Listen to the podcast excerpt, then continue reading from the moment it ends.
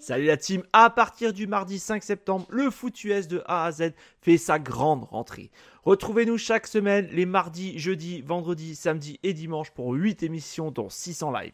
N'hésitez pas à nous rejoindre sur YouTube pour absolument rien rater, mais aussi sur notre site internet et tous nos réseaux sociaux.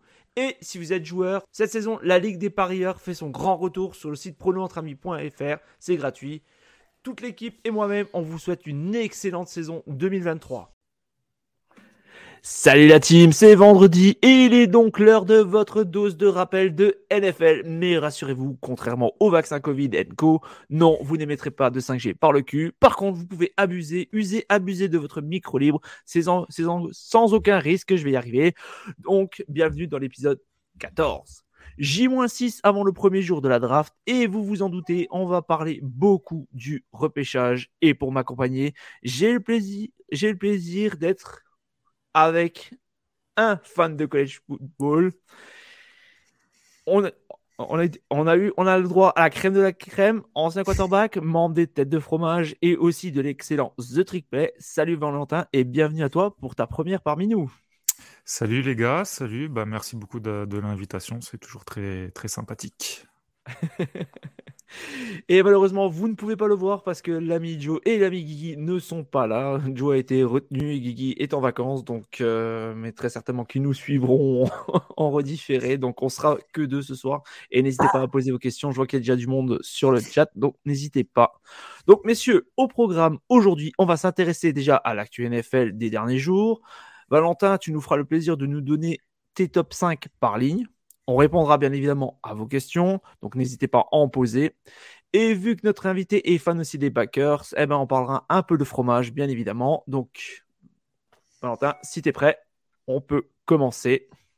Let's go, on y va. Let's go.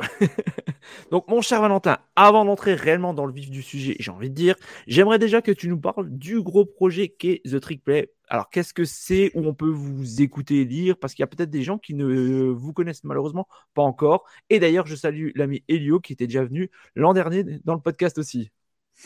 Bah alors, euh, écoute, si, on ne nous connaît pas, The Play à la base, c'est une bande de potes. On a décidé de créer un podcast euh, par rapport au, au collège football de donner un peu les news du, CFB, parler des matchs qui se passent, etc. Euh, on a vu que ça, ça, a bien marché, donc on s'est un petit peu plus euh, développé sur, on va dire, sur le scouting des joueurs pour pour la transition, on va dire, vers, la NFL, donc euh, pour essayer de donner des informations au maximum aux fans de NFL, parce qu'on va pas se mentir, en France et dans, la communauté francophone, on suit beaucoup plus la NFL que le college football, ce qui est logique, même si je pense qu'on a un petit peu aidé à, essayer de développer ça, et puis tout simplement, ça a un peu plus démocratisé, bah, par exemple avec Beansport qui, qui commence à diffuser euh, des matchs de CFB, donc c'est plutôt, plutôt cool. Et du coup, bah, on a un podcast que vous pouvez retrouver sur euh, toutes les plateformes. Euh, je pense pas qu'il y en ait une qu'on soit pas dessus. Et depuis peu, on a créé un site. Un site, euh, donc c'est The Trick Play. Vous pouvez retrouver ça en, en, tapant sur votre barre de recherche ou sur notre Twitter. Notre Twitter d'ailleurs, c'est The Trick FR, si je dis pas de bêtises, je connais même pas le, je connais pas le, le hot, mais je crois que c'est ça. Le lien est dans la description, je te rassure. voilà, c'est bien, voilà. Et, euh, et du coup, euh, bah, on a commencé à faire des, des fiches, fiches, pardon, scouting, donc pour essayer de vraiment mettre ça à plat et que ce soit beaucoup plus facile pour, euh, pour tout le monde. C'est principalement pour ça qu'on a créé le, le site. Donc euh, vous pouvez voir, hein, il hein, y, y, a déjà vraiment, vraiment beaucoup de, de scouting mis en place. Et puis bah, après, bah, sur la nouvelle saison de college football qui va arriver, vous retrouvez des articles, vous pourrez retrouver toutes les infos CFB, euh, les podcasts qu'on va sortir, euh, tout, ça quoi. Et puis bah, on va essayer d'améliorer ce site de de jour en jour. Et puis euh, pour la prochaine draft, essayer de faire encore quelque chose de un peu mieux parce que moi et Ryan, qui sommes les deux scouts, on va dire de The Trick Play, on a quelques opportunités, quelques trucs outre-Atlantique, donc euh, ça nous aide nous déjà, et puis bah ça, ça, ça continue quand même à aider bah, la, la, la twittosphère qui aime, qui aime le CFB, qui s'intéresse à la draft. D'ailleurs, bah, vu que tu parles justement de, de ressources et tout, j'ai ouï dire de, que toi, tu as une histoire un peu particulière justement avec ton équipe de cœur de, de NCAA et tout ça. Est-ce que tu peux nous faire l'honneur de, bah, de, nous parler d'ailleurs de ce, de ce projet et puis bah, de tout ce qui l'entoure? Ah, écoute, euh, alors j'essaie de faire ça en, mode concis. Euh, donc, je suis fan de, l'université d'Olmis. Euh, comme tous les gars de, de The Triplay, on a tous une université dont on est fan. Donc, moi, c'est Olmis. Et puis, en fait, j'ai eu la chance de que la communauté du Mississippi a un peu posé les yeux, sur moi. Ils ont vu un Français sorti de nulle part qui s'intéresse à leur équipe. C'est pas commun, parce que là-bas aux États-Unis, quand vous êtes fan d'une université, c'est que vous avez été dans l'université. C'est pas comme on peut être fan d'une équipe en NFL. Et du coup, euh, je vous fais une, avance rapide. Mais euh, on m'a on m'a beaucoup demandé de, de créer un comment s'appelle un GoFundMe enfin pour donner des, pour faire des dons pour me faire venir ouais voilà pour faire venir aux États-Unis donc, euh, il y a un moment, tu sais, je me suis dit, euh, de toute façon, qu'est-ce que j'ai à perdre? Je vais avoir 10 balles, mais c'est pas grave. Et puis, bah, en 24 heures, on m'a donné 2800 euros. Donc, je suis parti aux États-Unis voir, c'était le Sugar Bowl à la Nouvelle-Orléans entre euh, Ole Miss et Baylor. Et ça a, commencé, ça a commencé de là. Donc, j'ai rencontré plein de gens. Euh, c'était incroyable. Et j'y retourne cette année, par mes propres fonds cette fois, pendant une semaine, fin septembre jusqu'à enfin une semaine du coup jusqu'à début octobre pour voir deux matchs. Et après, je peux pas trop en parler, mais pour l'instant, parce qu'il n'y a rien de fait, mais certaines personnes le, savent, mais il se peut que dans l'avenir, euh, on me retrouve un peu plus souvent du côté du Mississippi. D'accord, d'accord. Bah, c'est quand même une histoire. C'est quand même une histoire assez, assez dingue quand même parce que. Ouais, c'est. C'est unique. C'est bah, honnêtement, très honnêtement. Euh, Enfin, je pense que c'est un coup de chance. Hein, tu vois, je vais pas, je vais pas dire le contraire. Genre, c'est tombé sur moi, j'ai saisi l'occasion et voilà, c'est super. Et mais ça, après, j'essaie de faire comprendre aux autres, ceux qui, surtout aux comptes, parce que maintenant il y a beaucoup de comptes de CFB euh, français, de d'essayer d'interagir avec euh, la, la, la, enfin, la communauté US euh, de leur de leur fac, parce que ça peut, bah, ça peut amener des histoires comme la mienne. Et je pense que n'importe qui qui est fan de, son équipe, si la, communauté lui offre la possibilité de venir, on y va. Enfin, on n'est pas, on n'est pas fou, quoi. Donc, ah, euh, j'imagine. J'espère que ça a donné des idées, en tout cas. Bah écoute, on le souhaite, on le souhaite, mais en tout cas, c'est vrai que je voulais souligner ce, passage parce qu'on me l'a raconté, et puis euh, c'est vrai que c'est assez incroyable. Donc euh, voilà, c'était pour la petite histoire. Donc place maintenant, j'ai envie de dire, au sujet principal, le top 5, enfin les top 5. Donc Valentin, attaquons mm. par le poste le plus important en attaque. Quels sont pour toi les 5 meilleurs ou les 5 quarterbacks que tu as mis dans ta mock, que tu penses qu'ils vont sortir ou que tu penses qu'ils vont faire un carton en NFL donc, euh, je vais te laisser essentiellement parler.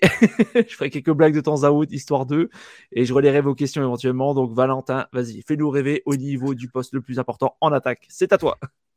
Bah écoute, euh, je vais commencer par, euh, par les deux plus connus, hein, de toute façon. Maintenant, je pense que les gens sont un petit peu au courant. Donc, euh, CJ Stroud de Ohio State, qui pour moi, à mes yeux, est celui avec le plus de potentiel de cette, de cette draft, qui, qui potentiellement pourrait être prêt euh, sur la, à la mi-saison. J'aimerais bien, comme tous les QB, de toute façon, les jeunes QB, j'aime bien qu'on leur laisse un peu de temps. Mais je pense que c'est celui qui est le plus complet, qui a un gros bras, qui il pas, c'est pas un QB double menace, mais il peut sortir un peu euh, les doigts des fesses quand il en a envie pour aller gagner euh, quelques yards. Euh, c'est un mec très précis. il a tout, il, a toutes les capacités pour pour jouer en NFL. Maintenant, qui gère beaucoup mieux la pression. C'est quelqu'un qui a eu beaucoup de mal à gérer la pression et quand on est à Ohio State, bah, on a les meilleurs receveurs à ses côtés. On a une O-line qui, est qui fait partie des meilleurs. Donc on sait quand généralement quand on arrive en NFL, on a on tombe pas dans une équipe euh, qui est super forte et qui a pas une euh, super O-line. Donc il euh, va falloir que cette transition se fasse assez rapidement pour lui parce que sinon ça pourrait devenir compliqué. Mais en tout cas pour moi voilà il a tous les outils pour devenir un, très bon quarterback. Peut-être pas élite, mais un très bon quarterback en NFL. le deuxième, c'est Brass Young d'Alabama. un petit gabarit, euh, il a 5-10 si je me trompe pas sur les dernières mesures. Euh, enfin, il est quasiment à 5-11. Euh, il a joué en SEC, donc on va dire que la SEC, pour ceux qui connaissent pas, c'est une conférence qui se rapproche le plus de, de ce qui peut se faire au niveau NFL. Donc c'est vraiment des top, joueurs tous les week-ends contre qui il joue. un peu plus limité au niveau du bras, un peu moins de puissance de bras, même s'il est capable de lancer loin c'est un peu moins puissant, il y a moins de vélocité dans la, dans la balle. par contre, c'est un super créateur, au contraire de CJ Stroud, qui est un peu moins créateur dans la poche. Maintenant, je trouve qu'il a un petit peu moins de. Il a un petit peu plus de mal, pardon, à finaliser ses jeux. Et après, il faut noter aussi, quand j'ai, quand j'ai tu avais l'équipe de 2021 de Bama qui était une des, meilleures. Enfin, en tout cas, il était très bien entouré. L'équipe de 2022 était une des plus faibles de ces dernières années. Et on a eu vraiment deux euh, différents. On a eu un en 2021 qui était très offensif, qui prenait vite des décisions, qui, n'hésitait pas à lancer sur ses receveurs, même s'ils étaient bien, bien marqués, parce qu'il avait confiance en eux, et, tout l'inverse en 2022. Donc, il euh, va falloir voir qu'aussi ça, euh, quand il va arriver en NFL, logiquement, il va pas arriver dans une top team. S'il va pouvoir faire confiance à ses receveurs et, euh, être aussi agressif qu'il avait pu être en, 2021. le troisième, alors, je vais faire mon top 5 à moi, les gars, et après, je vais vas-y, hein, un, un, ou deux profils parce que je sais qu'on va, voilà. Mais moi, j'ai ma, j'ai ma façon de voir. j'ai Will Levis en on va dire, en trois ex avec Anthony Richardson. Alors là, on descend quand même d'un bon niveau. Hein. Will Levis, euh, on a beau l'annoncer sur les premiers tours, moi je vous, le dis direct, c'est vraiment pas un premier tour talent.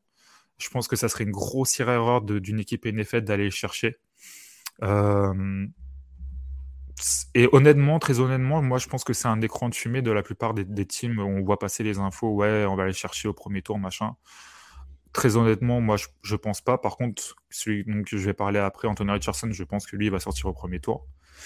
Mais euh, monsieur Will Levis, euh, mis à part son, son gabarit, qui est un gabarit NFL prototype, un bon athlétisme, un bras NFL avec une, une release euh, qui est plutôt quick, donc c'est-à-dire que la balle qui part de, son bras de façon rapide, c'est quand même beaucoup de problèmes dans, dans la poche, euh, des gros problèmes de footwork. On voit souvent, euh, je pense que tu as vu passer aussi la comparaison avec euh, Josh Allen.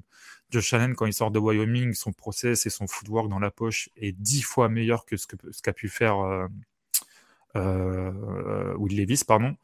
Ses lectures, surtout du backfield, les backside, safety et tout, c'est vraiment pas bon. Précision inconstante. Il y a eu beaucoup de turnovers cette saison, pas mal de fumbles donc en fait, tu pars un petit peu de. On va dire que tu as une base intéressante, parce que ça, quand tu regardes les tapes, ça ment pas, tu vois des flashs, tu vois des choses, mais il y a vraiment beaucoup de travail et il a quand même 24 ans. Faut pas oublier qu'il a pas réussi à battre Sean Clifford à Penn State, puisqu'il était à Penn State avant, et Sean Clifford, ceux qui suivent un peu le CFB, c'est loin d'être un crack. Euh, donc, euh, donc euh, voilà, je pense que c'est plus quelqu'un, à mes yeux, qui a un talent du troisième tour. Mais aller chercher au premier tour, ça serait vraiment une très mauvaise idée. Euh, Anthony Richardson, celui qui fait le plus parler. Alors c'est très simple, Anthony Richardson, c'est un super athlète. Je pense que maintenant tout le monde le, sait. Euh, gabarit, euh, on peut pas rêver mieux. Athlétisme, par rapport au gabarit, on peut pas rêver mieux. Gros bras, capable de lancer 70, 80 yards tranquille, les mains dans les poches. Par contre, c'est raw au possible. T'as tout à faire précision, mécanisme, footwork, lecture, tout. Il y, a, y a tout à faire. Donc en fait, tu prends un mec qui, sans son gabarit, est un sixième tour talent. Tu lui donnes un gabarit, aux yeux des gens, ça y est, les premiers tours. Mais quand on regarde euh, pendant la saison Anthony Richardson, on voit qu'il est athlétique. Enfin, il suffit d'ouvrir ses yeux. Donc, à mes yeux, on, est sur un quatrième tour talent dans un, dans un corps de premier pic, de premier choix. Donc je peux comprendre que ça, ça fait fantasmer pas mal de monde, voire même des GM. Maintenant, il y a beaucoup, beaucoup, beaucoup de travail à faire. Euh, on se rappelle que l'année dernière, Mike Cooley s'était annoncé top 3, voire même des fois top 1 de la draft et il est parti au troisième tour. Donc, euh, je, ne pense pas, très honnêtement, qu'il parte troisième tour, Anthony Richardson. Euh, je pense qu'il sera choisi assez haut mais c'est clairement un profil de boomer bust. C'est soit tu lui donnes le temps, potentiellement, bah, sa transition, sa progression et tout, elle va se faire, mais tu as un potentiel de bust assez énorme, surtout si tu le fais starter assez rapidement, ça va être une catastrophe. Donc, euh, donc c'est à voir, c'est vraiment boomer bust, c'est soit tu gagnes, soit tu perds, mais moi personnellement, si euh, les Panthers, qu'on sait que les Panthers, ils ont trade up pour monter, si ils ont trade up et donné autant pour Anthony Richardson, c'est une grosse erreur. Faut pas donner la maison pour Anthony Richardson. Et c'est un mec, si une équipe décide de choisir au deuxième tour, s'il est toujours dispo, là par contre, ça pourrait être beaucoup plus intéressant. Ça ferait moins mal aux fesses si, ça, si ça se passe mal. en... Donc j'en ai fait 4 en cinquième. Je suis entre deux, entre deux gars, entre Endon Hooker de Tennessee et, de, et Jaren euh, Hall de, de BYU. Euh, parce que nous, à votre IP, maintenant, on a plus l'habitude de, de, marcher par tiers, pas, forcément par classement 1, 2, 3, 4, 5. Euh, donc, je vais vous donner celui qui, sûrement sera drafté euh, avant l'autre, donc Endon Hooker, qui a produit une super saison à Tennessee. Malheureusement, en fait, il a, bah déjà, c'est un super senior, il a 25 ans. Euh, il, a, été dans un, système spread très particulier. C'est pas les systèmes spread améliorés de la NFL que tu peux, qu'on peut voir un petit peu. C'est vraiment un système spread de collège, euh, enfin d'université, euh, avec des receveurs écartés qui ont des routes très simples. C'est pas même pas les développements des routes runners sont vraiment pas euh, incroyables. C'est pour ça que même sur les receveurs, il y a des problèmes de potentiellement de transition vers la NFL, les Jalen Ayat, euh, etc. Mais Endon Hooker, c'est c'est quelqu'un que j'ai eu assez haut pendant toute la saison. Mais quand tu regardes vraiment, tu sais, quand tu poses les yeux sur lui, en fait, j'ai revu qu'il faisait les mêmes erreurs que l'année dernière, au point de vue footwork, au point de vue mécanique. Moi, j'ai un problème avec sa mécanique. Sa release est inconstante il a en fait, il a une tendance à relâcher les ballons beaucoup trop tôt, ce qui fait que quand, quand il rate des passes, généralement, il les rate sur la hauteur, puisque si tu, si tu lâches le ballon avant, la balle monte, et potentiellement, tu peux créer des gros turnovers. Alors, il a de la chance de ne pas en créer tant que ça en, college football, mais en NFL, je vous le dis direct, ça, ça, ça va, ça va pas se rater euh, sur les safety euh, en NFL. Il y a, c'est un profil d'un mec de 25 ans qu'il faut développer euh, puisqu'il peut pas start day one. Donc on part plutôt sur un profil de backup. Potentiellement à l'avenir, il pourrait peut-être prendre en charge une offense. Je sais pas, sur un ou deux ans, c'est quand t'as pas de QB, que tu, veux peut-être un QB plus jeune, plus talentueux. Ce serait ce, genre de gars. Mais c'est assez embêtant parce qu'en plus de ça, c'est un gars assez athlétique, mais qui s'est fait par contre une rupture, euh, je crois que c'est une rupture, si je dis pas de bêtises, du, du ligament du genou. Euh, sur la fin de saison. Et euh, c'est un gars qui lance très mal en mouvement. Donc c'est quelqu'un que tu vas laisser dans la poche, qui a un gros bras, qui est capable de lancer deep, d'être assez précis. Mais il y a, cette inconstance dans, la précision qui est vraiment un très très gros problème. Mais tu as des flashs NFL qui passent. Je pense que c'est plus quelqu'un qui va s'orienter comme un backup et pareil, à aller chercher trop tôt. Au premier tour, comme on peut le voir sur certaines mocks, au deuxième tour, ça serait vraiment très mauvaise idée, je pense, que de. Comment dire De penser que ce gars-là peut être ton titulaire day one ou euh, assez rapidement, quoi. Euh, alors selon toi, parce que on sait que les quarterbacks c'est toujours la cote, c'est la valeur sûre entre guillemets. Euh, bon, j'ai regardé quelques mock drafts a priori, ça serait soit Bryce Young, soit CJ Stroud qui devrait sortir en hmm. premier chez les Panthers. Alors selon toi, Là, si tu devais, si étais euh, GM des Panthers, tu dois, là, tu es, on the clock. Qui tu prends? Euh, Je prends CJ Stroud. CJ Stroud? Ouais, c'est plus, c'est plus simple. Euh, je pense que dans, la physionomie des Panthers actuellement, et au niveau des forces qu'ils ont, au niveau des receveurs, etc., ça matche beaucoup mieux avec CJ Stroud. je pense que. ouais, Ouais, si. de toute façon, à chaque fois sur Gamebook, moi je prends CJ Stroud parce que je pense que ça, ça fit beaucoup mieux avec les Panthers qu'un Brass Young. Je, le vois très mal aux Panthers sur euh, les receveurs, sur les sur ce que veut faire le coach, sur un peu ce que j'ai regardé, le head coach et surtout l'offensive coordinator, ça, ça ressemble pas vraiment à ce que veut faire, euh, enfin, au QB qu'il faudrait pour mettre en place le système qu'ils veulent. Donc je pense que sur eux, je prends CJ. Euh. Après, c'est du 1A, 1B. C'est selon ce que tu veux faire sur par rapport à ton système. Après, moi, je donne un petit plus sur le potentiel à CJ. D'accord, d'accord. Euh, il me semble vraiment que je raconte une connerie, tu m'arrêtes si, si, je me trompe, mais il y avait eu aussi pas mal d'histoires concernant Bryce Young, il y avait des petits soucis euh, personnels, qu'il ne voulait pas avoir, je crois, certaines équipes, je crois, si je, me, si je, si je ne m'abuse. Hmm, non, j'ai pas vu passer ça sur Bryce Young. j'ai vu, des trucs, vu des trucs passer sur CJ Stroud, comme quoi il s'est pas pointé euh, à, à un truc de Peyton Manning, une académie, je sais pas quoi, il s'est pas pointé. J'ai vu ça passer. Mais non, le seul gars sur le haut du panier que je connais qui a des problèmes, c'est Jalen Carter, c'est un defensive lineman qui a refusé des, des, de rencontrer certaines équipes. Mais j'ai pas vu passer ça sur Brassung et ça m'étonnerait, connaissant, bah, autant pour moi, ça m'étonnerait. Je me suis peut-être trompé, autant pour moi. C'est possible, mais sinon je l'ai pas vu. Donc, euh. mm. euh, je reprends vite fait une, des questions qu'on a eues de Goodnight Seattle, donc euh, Guigui, donc il demande bon que vaut Anthony Richardson? Tu as répondu à la question et il demande, c'est vrai que ça pourrait peut-être fitter par rapport à ce que tu as dit. Est-ce que les Seahawks doivent le drafter en 5, sachant qu'ils ont Geno Smith pour la saison pour la saison prochaine? Est-ce que tu le verrais bien aller là-bas justement avec peut-être une, deux saisons en tant que backup, enfin même pour pour apprendre entre guillemets alors, est-ce que les Seahawks doivent drafter en 5 Pour moi, je reste sur ma ligne. Non, c'est pas pas un talent du premier tour. Maintenant, si vous le faites, je pense que ça peut être pas mal parce que Pete Carroll, euh, ça continuerait ben, un petit peu dans ce genre de profil à la Russell Wilson ou même à la Geno Smith, des gars qui sont capables de courir, etc. Donc je pense que ça fit bien, il aime bien ce genre de QB. Avoir Geno Smith, vu la saison qu'il a fait, je pense que au minimum, tu peux faire asseoir euh, Anthony Richardson un an. Moi, je pense qu'il a besoin de deux ans minimum parce que j'aurais bien voulu le revoir revenir un an en CFB justement pour parfaire certaines choses et rester après un an sur le banc. Donc, euh, en soi, sur l'idée, l'idée est plutôt, est plutôt intéressante. T'as Geno Smith, tu sais que c'est pas ton QB du futur. Par contre, tu peux le faire jouer tranquille.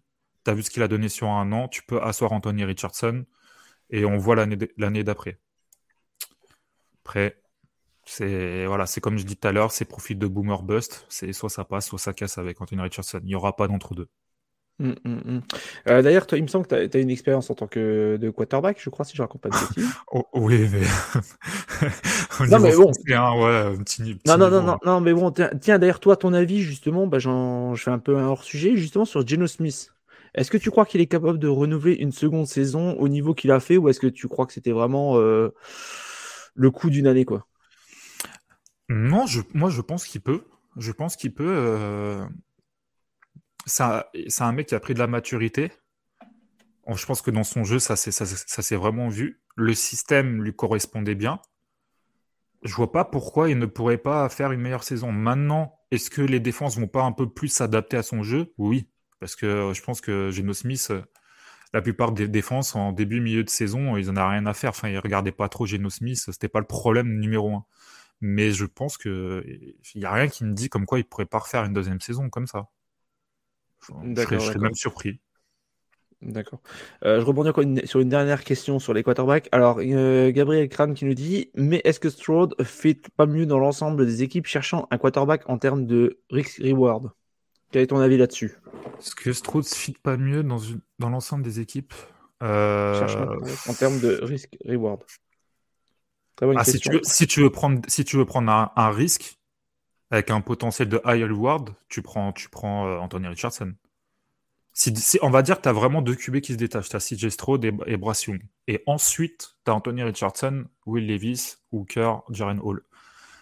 Et euh, si tu, parce que ça, reste un, risque quand tu prends un QB aussi haut, etc. Même si c'est le meilleur des QB, comme on a pu voir à Trevor Lawrence, il y a beaucoup de gens qui disaient oh, ça va être le meilleur prospect. Nous, on était un peu plus euh, mitigés. On disait qu'il n'y avait pas eu de progression à Clemson, etc. Et on a vu comment ça se passe. C'est pas non plus exceptionnel. Donc, euh, tu as, toujours des risques. Maintenant, je pense que tu prends moins de risques en prenant CJ Stroud ou Brass Young, mais tu as quand même quand même euh, un potentiel de, de, reward, quoi. Enfin, c'est que c'est quand même des mecs très talentueux. Donc, euh, on, je dis pas que c'est des, des giga cracks, des mecs qui vont devenir élite, mais je dis que c'est des mecs qui peuvent potentiellement être ton QB franchise et être très bons. Donc, c'est déjà, déjà pas mal, quoi. Mmh, très bien. Bah écoute, on a parlé de lanceur, mais que serait un quarterback sans receveur? J'ai ouï dire, alors d'après ce que j'ai entendu, selon les infos qui sont fausses généralement, que la QV en tant que receveur ne serait pas si bonne que ça. Alors, est-ce que c'est vérité ou pas? Qu'est-ce que tu en penses? Quels sont tes joueurs qui te font rêver ou que tu nous conseilles quand même, s'il y en a. Écoute, euh, non, la, la QV est pas bonne. Euh, soyons, clairs. Ça ne veut pas dire qu'il n'y a pas des profils intéressants, mais la QV n'est pas bonne. Euh, sur, mon premier choix, moi, mon, receveur favori, c'est Jordan Addison de USC, qui était le receveur de euh, Kenny Pickett à Pittsburgh. C'est, et c'est déjà, tu vois, c'est quelqu'un, c'est mon receveur favori, mais c'est pas quelqu'un que tu vas pouvoir mettre partout en NFL. Ça s'oriente plus sur un slot receveur. Moi, je pense qu'il peut jouer sur l'extérieur, mais il va falloir du développement parce que c'est un petit gabarit. Il a 6 euh, au niveau de la taille et euh, il a genre à 175 livres, un truc comme ça, donc ce qui est assez léger. Maintenant, je pense que c'est un peu comme l'année dernière, à moindre mesure, c'est un super route runner, c'est un route runner élite, comme un peu Chris Olave pour imager pour les gens. Euh, donc c'est quelqu'un qui est dans le slot. S'il y a personne qui se met en presse sur lui, ça va être un gros problème à défendre. C'est quelqu'un un route runner, c'est. Je pense que dans la QV, tu fais pas mieux. Il n'y a pas meilleur route runner. On va parler derrière d'un autre bon route runner, mais je pense que lui, c'est vraiment, vraiment au-dessus. Il, a des grosses séparations. C'est un très bon athlète. Moi, je trouve qu'il a un très bon euh, IQ, un très bon QI, pardon. Maintenant, il y a eu des problèmes de, quand même de drop. On va pas se mentir, il y a quand même des problèmes de drop. Ça s'est vachement amélioré à USC, mais il y a quand même ces petits problèmes. Donc, est-ce que euh, toutes les équipes vont vouloir euh, lâcher un top 15, top 20 pick pour un mec qui va sûrement, dans un premier temps, être que dans le slot? Je sais pas. Moi, oui, parce que sa capacité de route runner est vraiment, comme j'ai dit, élite. Donc, je pense que ça vaut le coup d'aller chercher au premier tour. Le deuxième, celui qui va parler un petit peu plus aux gens et qui souvent les gens l'ont en tant que receveur numéro un de cette draft, c'est Jackson Smith Njiba de Ohio State. Pareil, c'est un petit, enfin petit, on s'entend, hein, c'est un, il fait, il fait 6. Euh, par contre, il est beaucoup plus lourd, il fait 20, 20 pounds de plus que, que Monsieur Addison. C'est pas le même athlète, c'est un petit peu moins qualitatif au niveau de, de l'athlétisme. C'est pas quelqu'un que je vois potentiellement euh, aller sur l'extérieur, parce qu'il a déjà eu, il a déjà couru des routes sur l'extérieur au State et j'ai pas trouvé ça exceptionnel. Je dis, dis pas que sur des tracés intérieurs venant de l'extérieur, c'est possible, mais sur des tracés simples verticaux sur l'extérieur, non, je le vois vraiment pas réussir dans ce domaine-là. Par contre, lui aussi, c'est un très bon route runner. Euh, il court des très bons tracés, il a des bonnes mains, il a une bonne concentration dans cet aspect du jeu. Euh, par contre, le problème avec lui, c'est qu'il a connu une saison une super saison en plus, mais il entouré de Garrett Wilson et de, euh, de Marvin Harrison et de Chris Olave. Donc forcément, ça te libère des trous. c'est c'est pas le premier mec que tu vas regarder.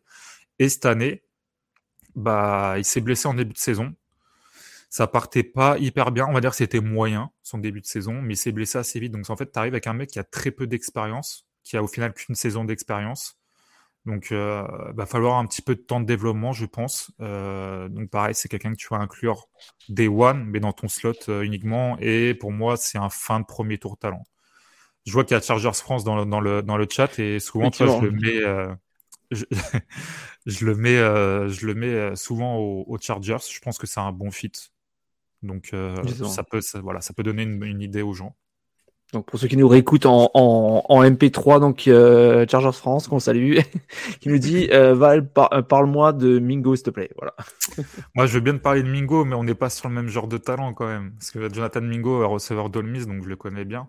Qui est pareil, prend une, prend une super hype ces dernières semaines. Je sais pas trop pourquoi, mais il prend une hype. Tant mieux, tant mieux pour lui. Je suis content pour lui on va dire qu'il s'oriente un petit peu sur les derniers receveurs d'Olmis qui sont sortis, donc les euh, DK Metcalf et Jebron, un mec assez costaud. Euh, grosse menace, balle en main. Maintenant, c'est un gars qui, m'a exaspéré avec ses drops, euh, qui m'a exaspéré à, passer à travers de certains matchs. C'était quelqu'un qui était capable, comme, contre Vanderbilt, de te faire un match à plus de 200 yards, être étincelant, tout réussir, et, la semaine d'après, d'avoir un catch et, et 5 yards. Donc ça manque de constance. Il va falloir développer ses ball skills. Mais ça, ça reste un, mec intéressant à aller chercher. 3, 4e tour, quelque chose comme ça. Quoi. Mais on est, on est loin du niveau euh, des, des, mecs déjà que cités. Après, en, en numéro 3, j'ai encore un mec à développer. C'est Quentin, Quentin Johnston, le receveur de TCU.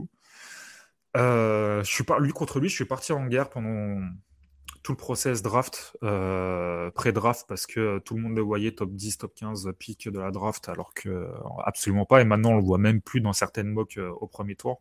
C'est quelqu'un qui a, qui a un très bon gabarit. Il a 6'4, donc il a plus d'un mètre 90. au niveau du, poids, c'est très bon. Donc c'est quelqu'un que tu peux imaginer sur l'extérieur de ton offense, donc en tant que possiblement un numéro 1. Mais c'est un gars qui a de gros problèmes euh, de ball skills. Donc euh, il a un catch radius énorme puisqu'il a des grands segments, il a des longs bras, des longues jambes, mais il sait pas s'en servir. C'est beaucoup de, body catch, des, réceptions dans, sur le corps au niveau des numéros.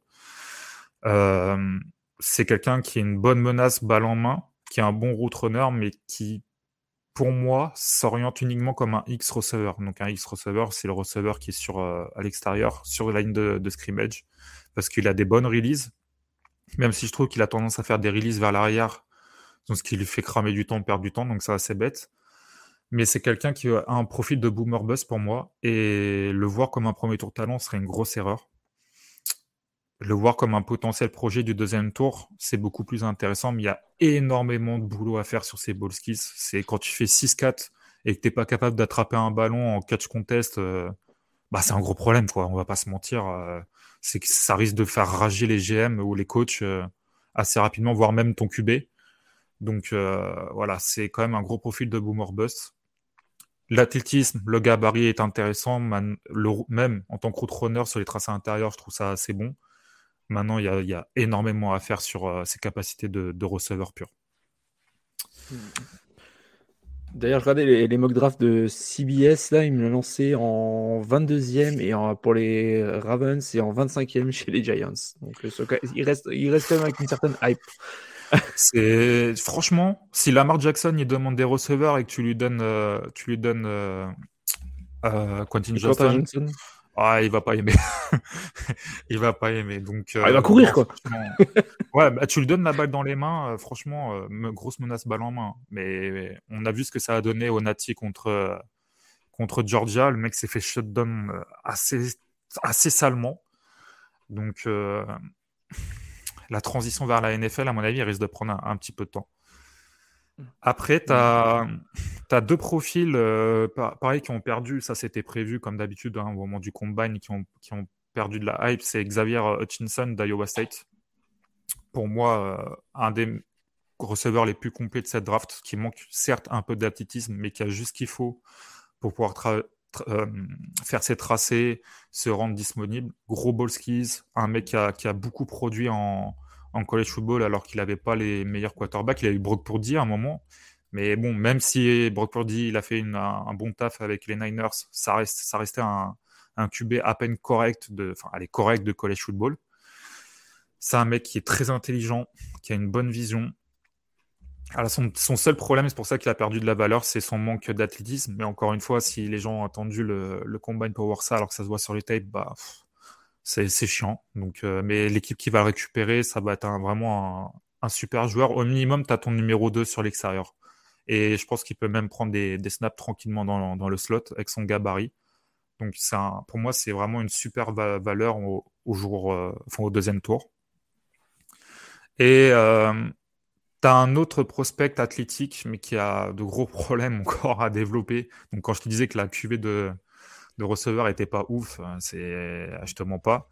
C'est Rashi Rice euh, de SMU. C'est un mec qui était annoncé à 6-3 pendant toute sa carrière, quasiment même à 6-4. Et quand il a été mesuré, je, crois que c'était au Senior Bowl, il, était, il a été mesuré à 6. Donc quand tu perds autant, je te jure que tu n'as pas la même vision du mec. Et en fait, moi, quand je regardais les têtes, bah, tu as l'impression qu'il faisait aller peut-être un 6-2, parce que généralement, il faut toujours enlever un petit peu. Mais en fait, c'est que le gars, il est, très longiligne, mais finalement, il n'est pas si grand que ça. Par contre, moi, je trouve que c'est un très bon athlète malgré ses mauvais résultats au combine.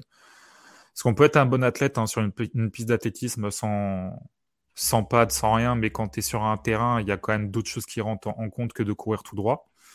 Et euh, je pense qu'il a, a ses capacités de, bah, d'athlète, de receveur athlétique. Euh, c'est un gars qui est assez polyvalent, qui a des bons ball skis, euh, qui est capable de faire des catchs acrobatiques, euh, qui a été productif. Maintenant, lui aussi, il a, connu beaucoup de drops. Surtout, moi, j'ai un gros problème avec sa protection de balle. Le nombre de fois que je l'ai vu se faire éjecter un ballon, c'était assez flippant, parce que même ça arrivait des fois deux, trois fois dans le même match. Et il sort lui aussi d'un système spread, donc au niveau de, de, son arbre de tracé, C'est pas super développé, c'est pas tout faire. Euh, il y a beaucoup de travail sur sa release et sa séparation. Donc voilà, c'est encore un prospect à développer. Maintenant, si tu me permets, je vais juste rajouter un petit joueur. Euh, je t'en prie, fais, fais. qui est sorti, puisque je l'ai scout il n'y a pas très longtemps. C'est Cédric Tillman euh, de Tennessee. Je pense que lui, sur le, dans le Bundari, donc ceux qui connaissent pas, c'est le côté fermé, c'est le petit côté. Ça peut être un énorme problème. Alors, ça sera pas ton, ton receveur numéro 1, mais ce sera ton receveur numéro 2 sûr. C'est un mec avec des, capacités de, de, receveurs exceptionnels. Euh, ces Bolskis, pour moi, ils sont élites. C'est un grand catch radius, donc il est capable de rattraper la balle assez haut. Enfin, il est puissant. Tout ce que tu veux. Son, son seul problème, c'est son manque d'athlétisme. Tu sens que le mec, il n'est pas super athlétique. Par contre, je trouve que c'est un bon route runner. Il n'a pas un arbre de tracé développé, mais tout ce qu'on lui a demandé, ça a été très bien couru. Donc en fait, il est très dur à, défendre en homme à homme. Donc ça peut être vraiment un, bon choix si, tu veux euh, avoir un receveur euh, très chiant à défendre sur, sur le côté fermé. Après, il manque un petit peu d'expérience, il a eu pas mal de blessures. Donc, euh, donc voilà. Donc tu vois que même ce top 6 que je te donne, c'est quand même certaines incertitudes. Je vois que un ou deux mecs, enfin je vois que deux receveurs potentiellement premier tour talent, mais après le reste c'est du deuxième ou du troisième tour. Quoi. Ça me choquerait pas, de, même qu'il n'y ait pas de deuxième de receveurs euh, pris tôt dans le deuxième tour. Ouais, c'est vrai que ça fait un peu assez peur. Là. Tu me parles, j'entends beaucoup drop, drop, drop, drop. Euh, c'est pas On avait dit en 2020, on a 2020 l'année déjà Martiez, Justin Jefferson a dit c'est l'année, c'est l'année où jamais. Il y en aura une autre, une année comme ça. Mais pour l'instant, euh, bah, depuis 2020, donc depuis sur trois ans, si tu vois un receveur, c'était là qu'il fallait chercher. Maintenant, tu as des profils intéressants à développer. Euh, qui ont peut-être pas des problèmes de drop, etc., mais qui vont apporter dans certains systèmes et qui pourraient être vraiment des super coups, mais que tu peux aller chercher beaucoup plus tard. Hum, hum. J'ai, bah, tiens, on a, on a Charger France qui nous dit euh, Rice, j'ai un petit coup de cœur pour lui pour notre euh, second tour. Pourquoi pas Un petit mot sur le sujet. Pourquoi pas, pourquoi pas Effectivement, t'es pas emballé. non, pour, non, pourquoi Vraiment, pourquoi pas Après, je, je pense que franchement, Jackson Smith Njiba au premier tour, euh, Chargers France, il préférait, je pense. Je, je pense aussi, je pense, je pense aussi. Après, voir s'il sort pas trop tôt aussi, quoi. Euh, bah écoute, maintenant qu'on a parlé des receveurs, on va parler justement parce que Gabriel nous le mentionnait, le côté des tight ends. Donc on va en parler. Là, par contre, j'ai ouï dire qu'il y aurait des, au moins trois noms qui, qui sortiraient du lot.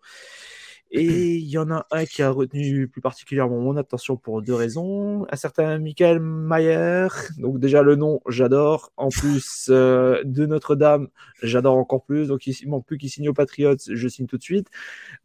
Qu'est-ce que tu peux nous dire sur euh, cette cuvée des Titans qui, a priori, de ce que j'ai entendu, serait beaucoup plus intéressante par contre? Euh, écoute, je crois que ça faisait longtemps qu'on n'avait pas autant de qualité au poste de Titan sur une cuvée. Donc, euh, quand je te parlais de 2020 les receveurs, bah là, je te parle de 2023 les tight C'est l'année où il faut aller chercher son, son tight Il y a, pour moi, il y en a deux qui se démarquent vraiment. C'est, bon, je peux commencer par Michael Mayer. Pour moi, c'est pas le meilleur, mais on peut commencer par lui.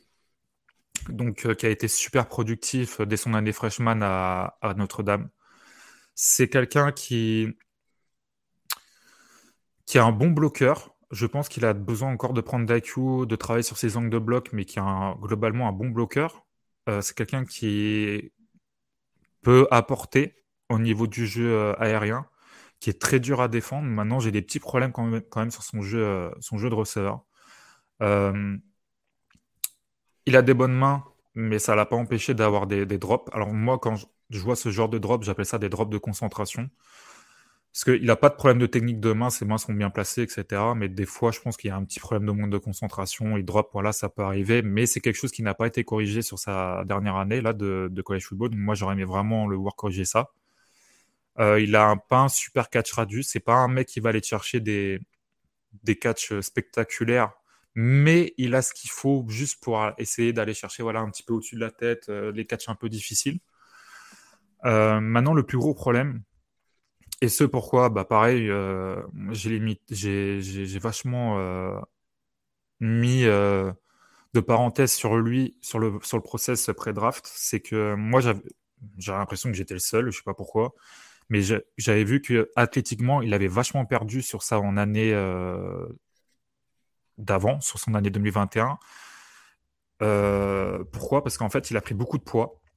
Sur la sur la sur la off season comme un autre joueur de Notre-Dame un, un, certain safety Brandon Joseph et ça l'a complètement desservi. C'est-à-dire c'était pas un mec athlétique en 2021 mais il avait juste ce qu'il faut pour être vraiment une menace un peu athlétique, pour avoir des meilleures séparations, pour être un peu plus explosif euh, sur, sur la ligne of scrimmage. Mais là, il a vraiment beaucoup perdu. Et pour moi, bah, en fait, c'est plus une menace dans le deep, c'est une menace courte, voire intermédiaire. Mais tout ce qui va être tracé deep, t'oublies. Ce sera, ce sera, ce sera pas lui. Il fera aucune séparation. Donc tu sais que le mec, il sera forcément en catch contest contre lui.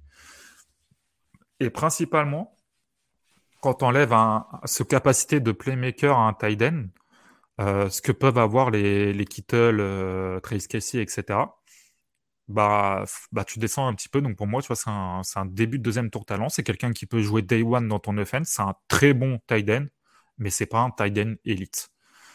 Euh, par contre, pour moi, le meilleur est celui qui a ses capacités de, playmaking euh, à la réception. Donc, ce que vous pouvez bah, essayer de trouver, par exemple, sur vos fantaisies avec euh, les Kelsey et Kittle, etc., c'est Dalton Kincaid de, Utah.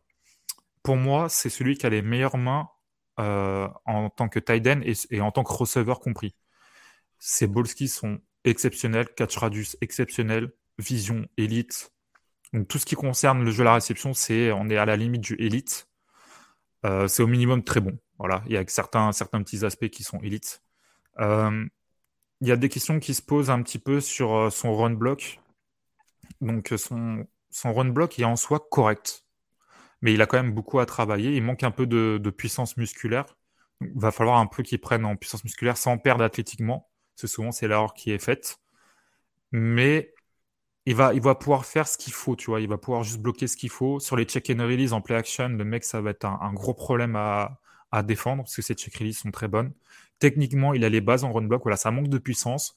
Ça manque euh, sur la bataille de leverage. Donc, c'est quand vous, par exemple, quand vous êtes, vous avez un tight end qui est en extra all-line, qui, sur un rôle un peu de moller, entre guillemets, qui va prendre qui va essayer de pousser vers le haut de façon simple comme à all-line, bah, c'est pas le meilleur. Maintenant, je pense que ça peut être un gros problème. Après, il a 24 ans, lui, par contre. Il est un petit peu plus vieux. Mais il a, par contre, il a progressé. Euh, il a beaucoup d'expérience. Et franchement, euh, enfin, moi, il y a pas, pour moi, il n'y a pas photo. Entre Mayer et Kincaid, euh, Kincaid, ça va être un, monstre. Je, ne vois pas comment ça. On n'est pas à l'abri que ça marche pas, comme tous les joueurs, mais je ne vois pas comment ça peut pas marcher. C'est, franchement, il est, il est vraiment très, très bon. Et euh, comme dit Fantasy Ballers, euh, les, potes de Fantasy Ballers, oui, Kincaid euh, pour la, pour la fantasy, ça peut être, ça peut être vraiment, vraiment pas mal. Ça peut être vraiment intéressant. Après, tu as. Ouais, dis-moi. non, non, je, disais, je voulais juste faire une petite blague en disant bah, notez-vous bien pour vos prochaines Fantasy League, quelque chose de quasi gratuit. Merci ah, pour le conseil et on les salue. Ouais. Mayer, je dirais, je dirais non, tu vois. Mais Kincaid. Tu vas refroidir un peu. Hein. et attention, attention, il est, il est très bon. Ça va être un super tight end en, en NFL, mais point de vue fantasy, déjà, c'est sûr Kincaid est meilleur. Et je pense que Kincaid a plus de, plus de capacité d'être un vrai playmaker et d'être un, un, vrai problème pour les défenses adverses.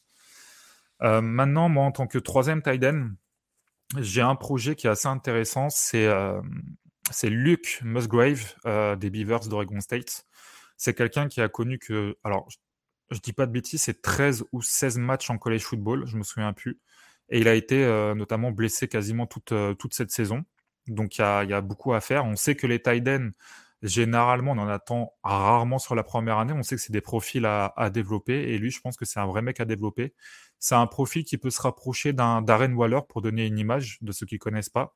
Donc un mec assez longiligne, grand, avec des capacités à la réception vraiment pas mal. Il est très athlétique pour sa taille, parce que c'est un mec longiligne, il est très athlétique. Par contre, bah là, au niveau du run block, moi, de ce que j'ai vu, c'est vraiment pas. C'est vraiment pas ouf. Après, il a les, défauts de, son gabarit aussi. C'est tu peux pas demander à un mec super grand et longiligne d'aller bloquer comme, euh, je sais pas, Michael Mayer qui est un peu plus petit, un peu plus euh, avec un centre de gravité plus bas. Mais je pense que dans, en tant que tight Y, donc dans le slot, il peut être un vrai problème. Vraiment un profil, moi je le vois à la Darren Waller, maintenant il a, besoin d'expérience, il a besoin de se développer. Euh, Il a besoin de, travailler techniquement. Donc, moi, j'étais partagé entre est-ce qu'il fallait chercher au deuxième tour, parce que c'est un profil rare. Ça s'oriente plus quand même sur un troisième tour talent, mais soyez pas surpris s'il y a un rush sur les tight qui qui soit pris au fin de deuxième tour. Ce serait pas choquant. Ça, on va dire que c'est un profil rare. Euh, le, jeu en vaut peut-être la chandelle. Euh, le, quatrième que j'ai euh, sur mon board, donc je dis pas bêtise si je l'ai bien quatrième, oui, c'est Darnell Washington de, de, Georgia qui a fait sensation au combine. Maintenant, j'aime pas ça parce que ça m'oblige à être. on croit que j'aime pas les joueurs alors qu'en fait j'ai rien contre les joueurs. Mais parce que je leur souhaite que le meilleur à tous.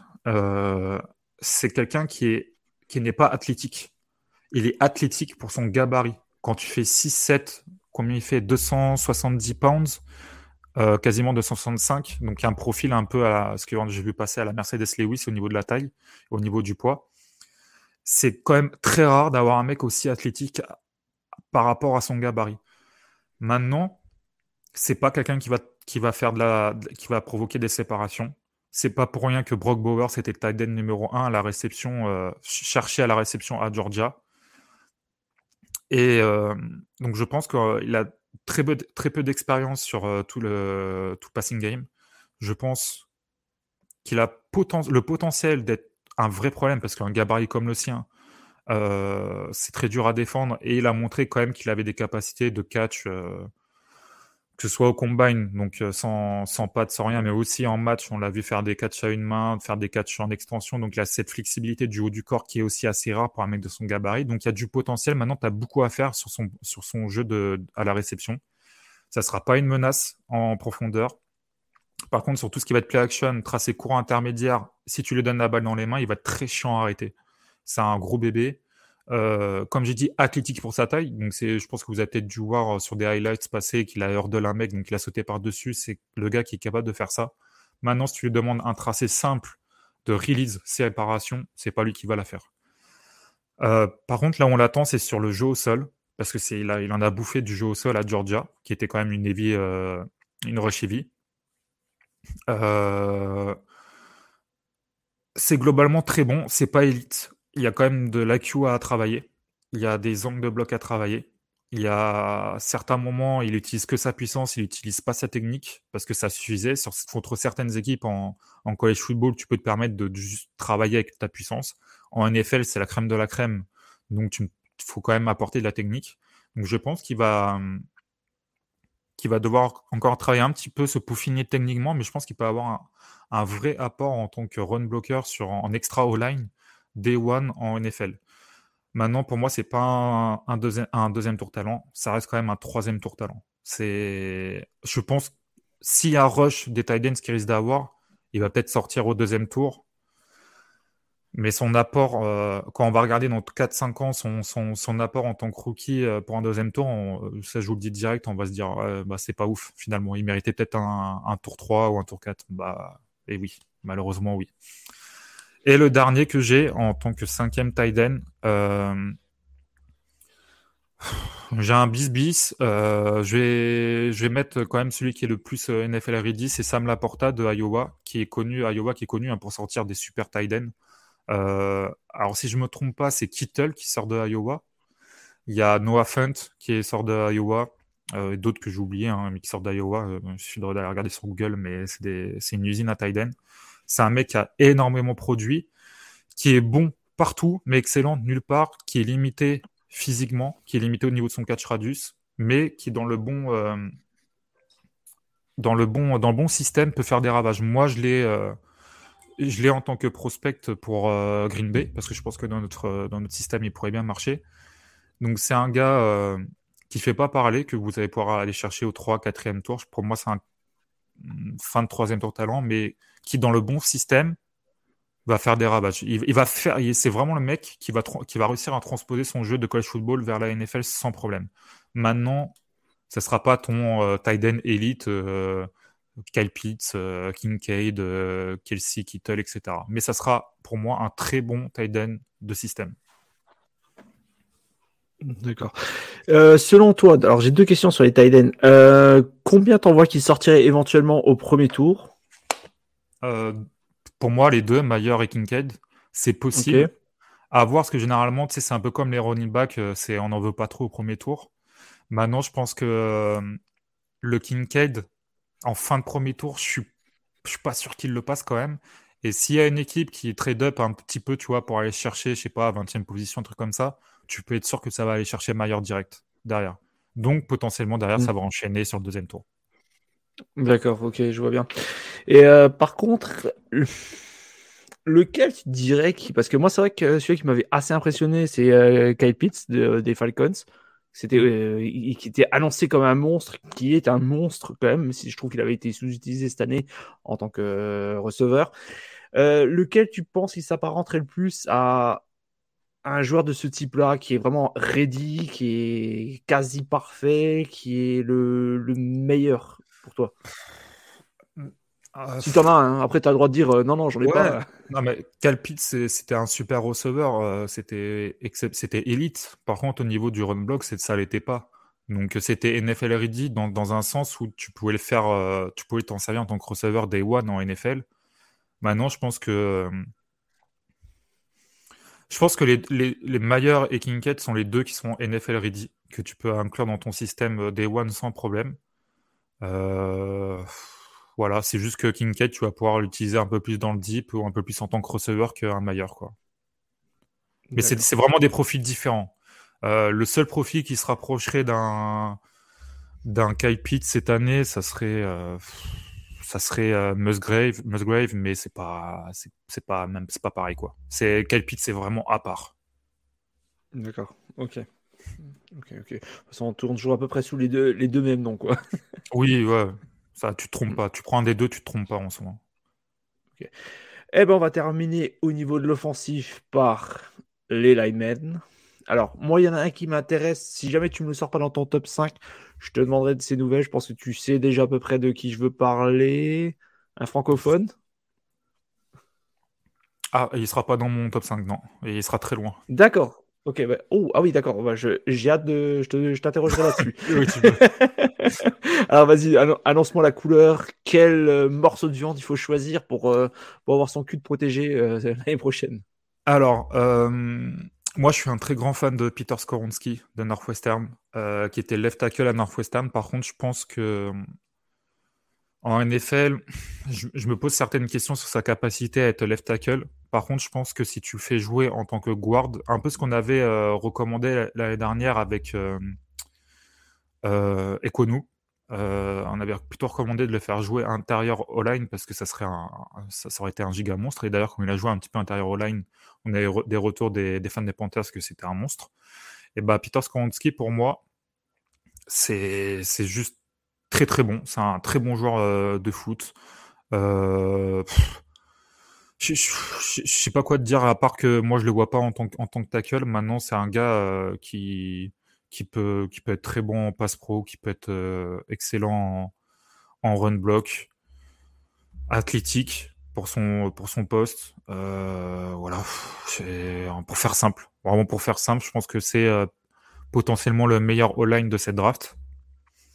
En, numéro 2, tu aurais Paris Johnson, qui par contre lui a un offensive tackle d'Ohio State. Très bon left tackle qui, joue bien bas, c'est assez rare, qui a une bonne activité sur le, sur pass pro, euh, avec une bonne technique de main. Donc, euh, en tant que left tackle, bah, généralement, c'est ce que tu cherches, hein, avoir un left tackle qui est capable de bien bloquer euh, sur, sur la passe protection. Maintenant, il y a quelques petits problèmes d'équilibre. il y a quelques petits problèmes sur son, sur son jeu de course où il peut arriver un petit peu en retard avec des mauvais angles, etc. Maintenant, qu'on soit, qu'on soit assez clair, hein, c'est un mec que tu vas avoir besoin de, développer un petit peu, qui a que 22 ans pour sa première année en, tant, que, en tant que rookie, mais qui dans l'avenir pourrait être vraiment un gros, un gros problème et un joueur très complet euh, au poste.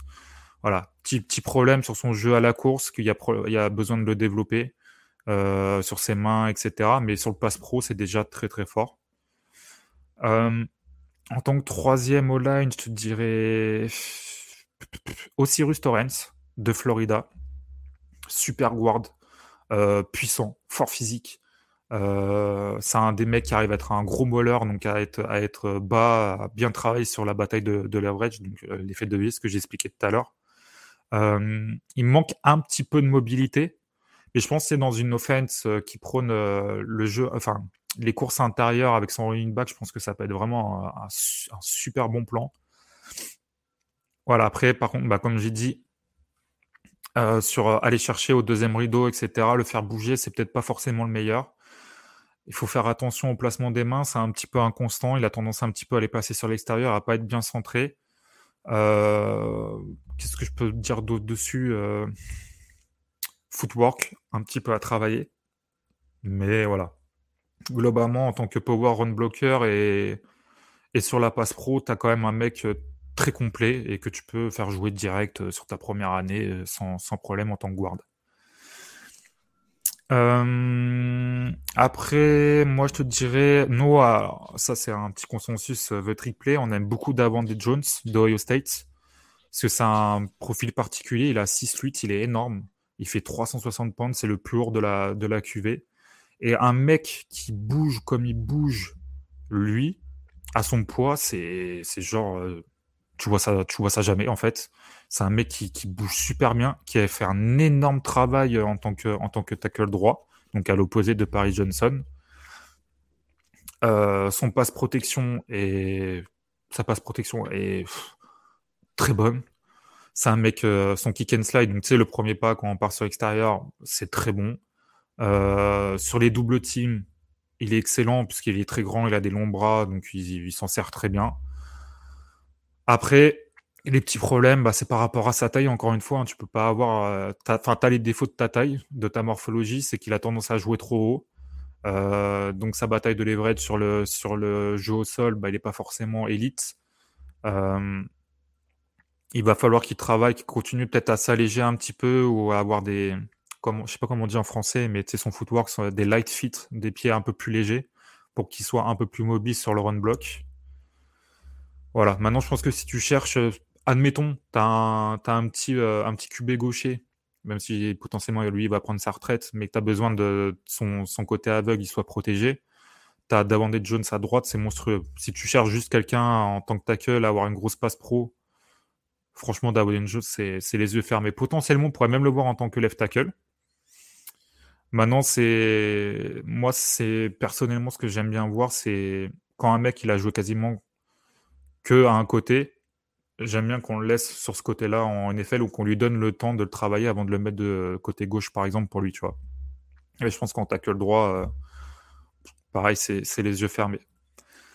Et en numéro 5, qu'est-ce que je pourrais te donner? Est-ce que je te donnerais pas le meilleur centre, même si c'est pas forcément numéro 5 euh, Ouais, je vais te donner le meilleur centre de cette QV. Euh, John Michael Smith. Euh, tu dois bien aimer le nom aussi, ça, ça, vient de pas loin de chez toi. le centre de Minnesota.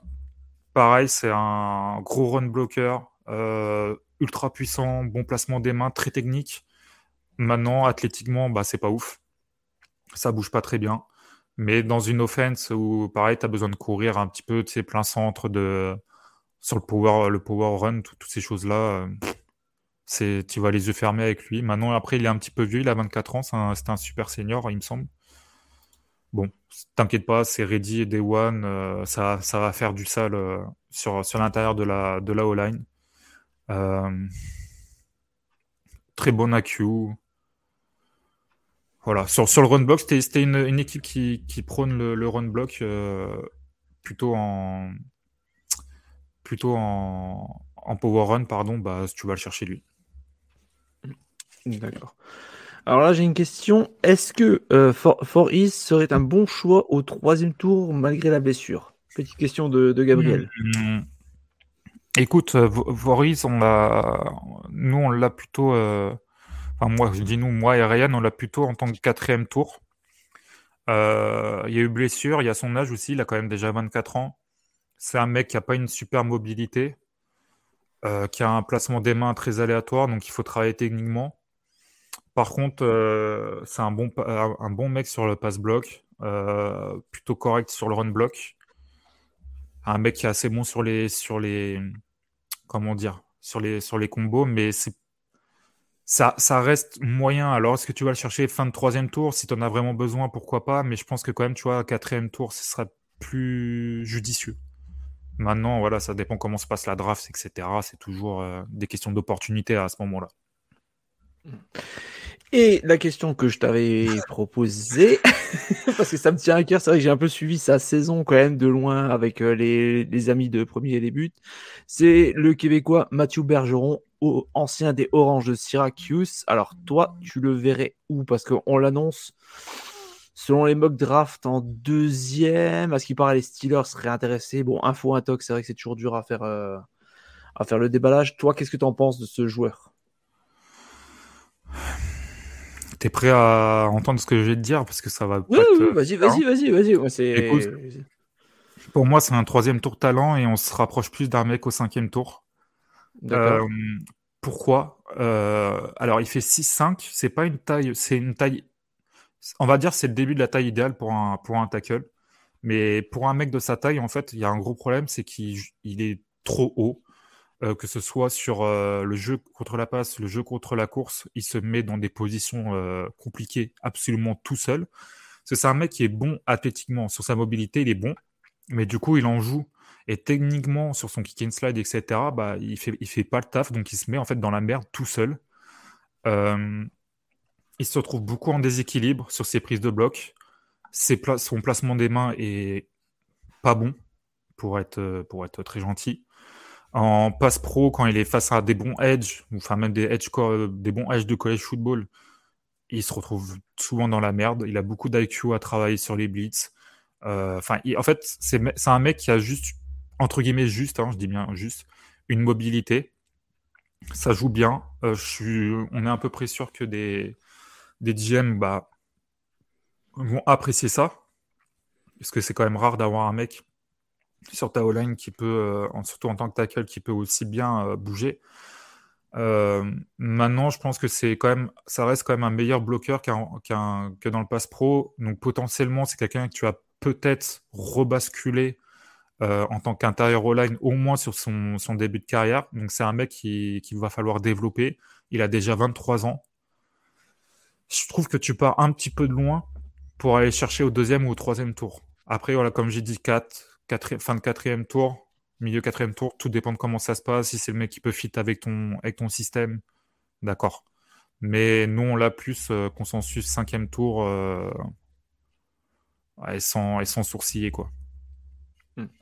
Parce que j'avais entendu aussi qu'il pouvait, je crois, jouer aussi en tant que. Alors, normalement, il est, euh, c'est un tackle, je crois, si je ne raconte pas de bêtises, oui. si j'ai bien suivi ce que tu m'as dit. Mais à ce qui paraît, il pourrait aussi jouer en tant que guard. Il avait été testé notamment par euh, certains coachs de position lors des, euh, de son scouting, lors des scouting combine. Il avait été aussi testé en tant que guard.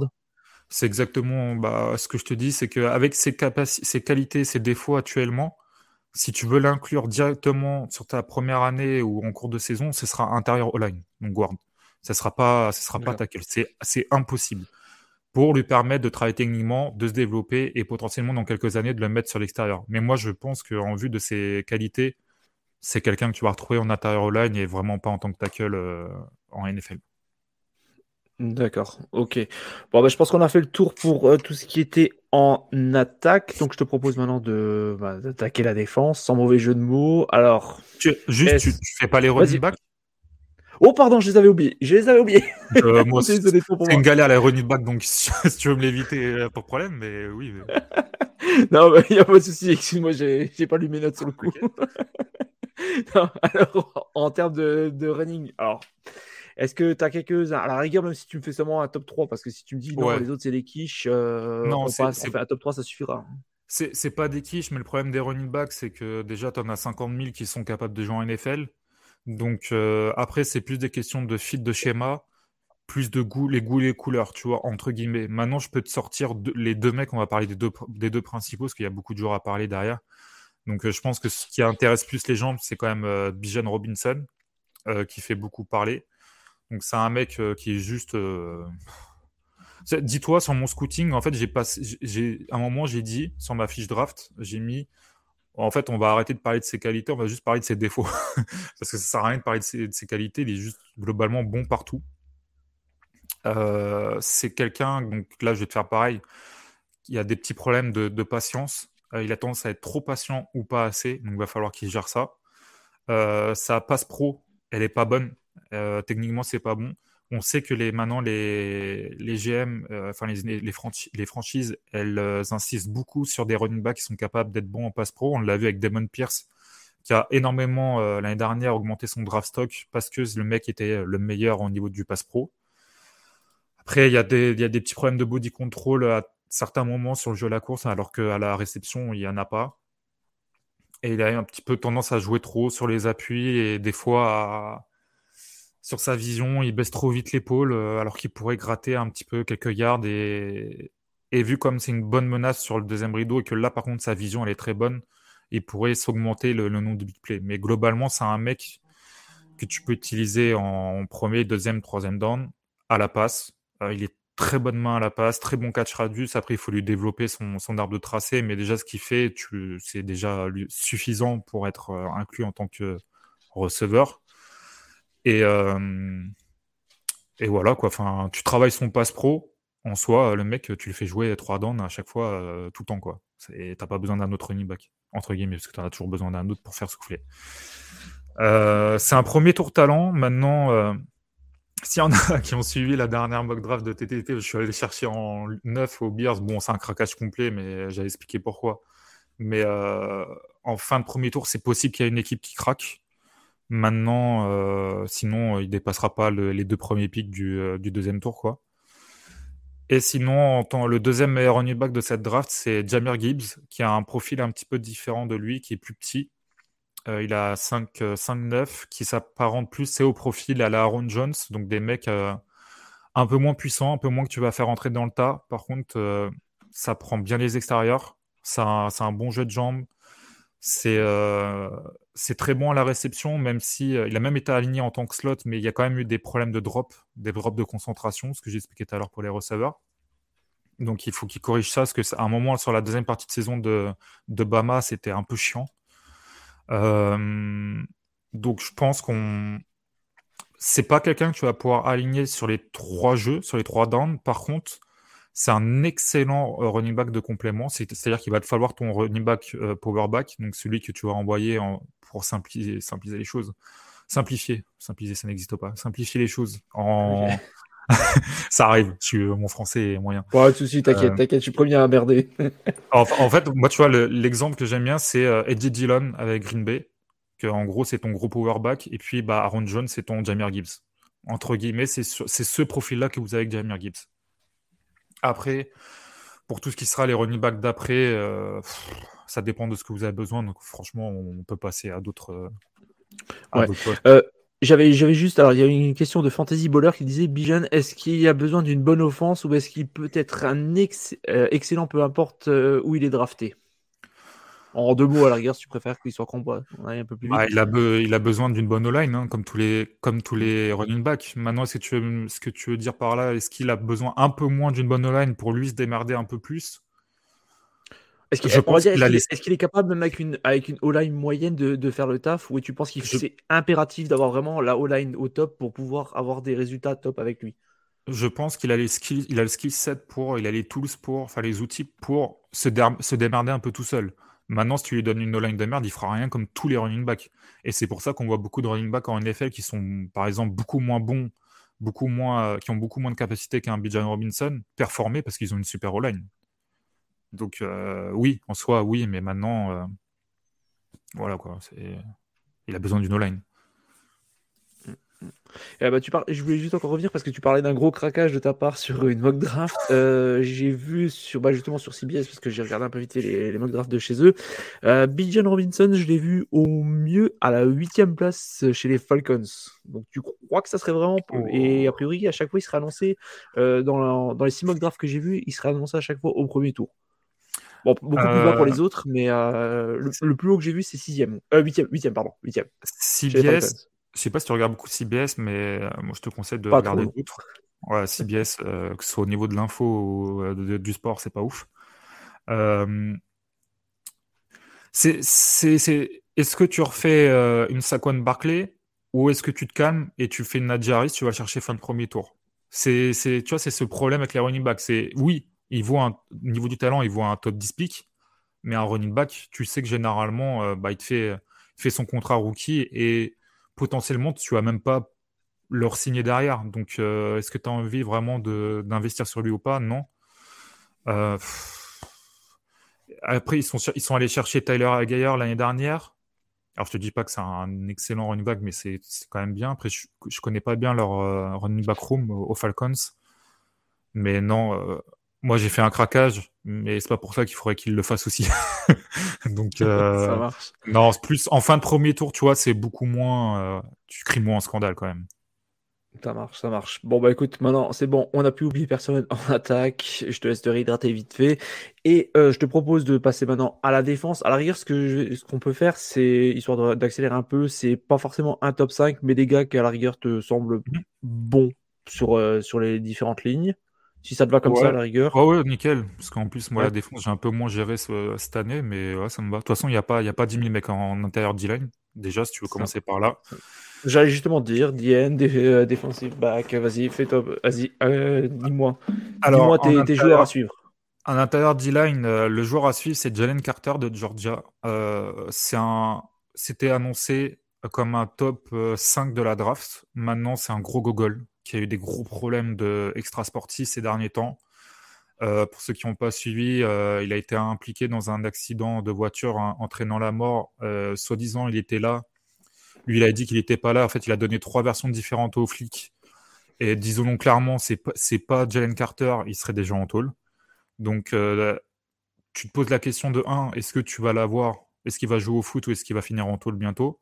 Parce apparemment, le, genre, il, a, pris, euh, il a pris des travaux d'intérêt généraux euh, et une amende, je crois. Donc potentiellement quand même il va jouer au foot, mais il s'est aussi foiré sur son Pro Day, n'arrivant même pas à, finir certains drills faciles. Il a pris du poids, donc en fait tu te dis est-ce que en fait je vais me taper un, un teubé, est-ce que je vais me taper un problème, est-ce que j'ai envie d'aller chercher assez tôt dans cette draft? Parce que sur le talent, ce qu'il nous a montré sur le terrain, oui c'est un top 5 pick genre sans problème. Euh, enfin tu fermes les yeux dessus. Donc c'est le mec qui va potentiellement euh, un peu slide sur cette draft, euh, sur le premier tour. Après, on sait comment ça se passe sur les équipes. NFL, elles font leurs petites enquêtes. Hein. elles ont des petites relations avec la police. Elles ont des petites relations un petit peu partout. Donc ils vont se renseigner sur lui. Et s'il passe le premier tour, on, en a déjà vu hein, des mecs euh, finir en drafté, undrafted alors qu'ils étaient super talentueux. Je pense pas que ce soit le cas avec Jalen Carter, mais moi je pense qu'il va fortement glisser. Après, as, en deuxième, tu as un petit Khalid Kensi qui a un petit gabarit qu'on. On a une fâcheuse tendance à le comparer, surtout en France, à Aaron Donald, parce qu'il fait à peu près la même taille et surtout qu'il vient de la même euh, université, Pittsburgh, que lui. Euh, s'il fait une carrière à Aaron Donald, euh, on sera très content pour lui. Maintenant, c'est pas Aaron Donald.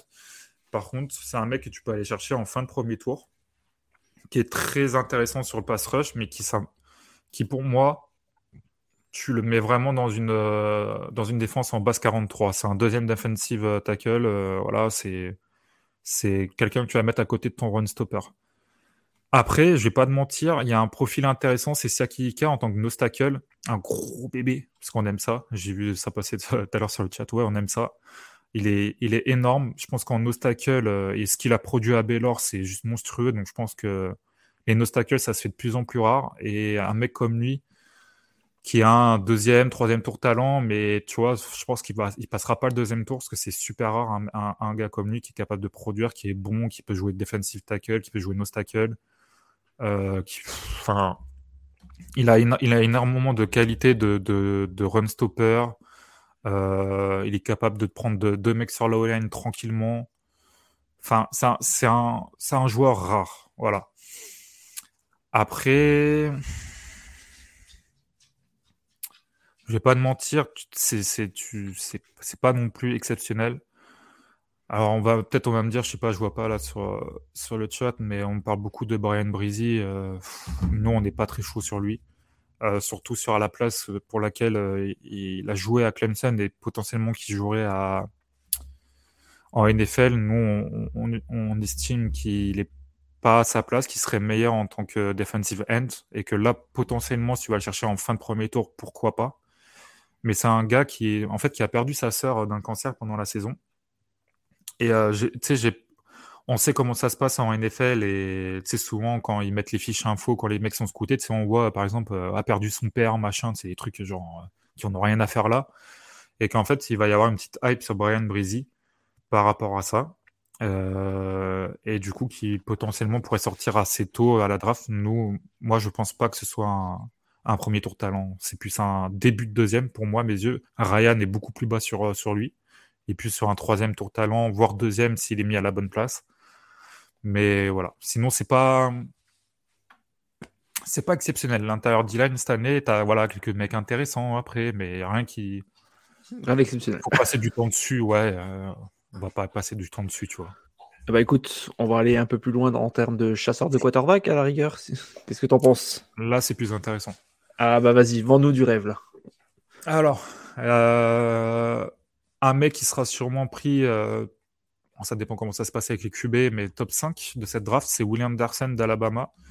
Euh, peut-être vous ne savez pas, mais c'est très rare pour un défenseur d'obtenir le Iceman Trophy, donc la récompense du meilleur joueur d'une saison de college football. Euh, en 2021, pour nous et pour la plupart des gens, il se l'est fait voler par euh, c'était Brass si je dis pas de bêtises.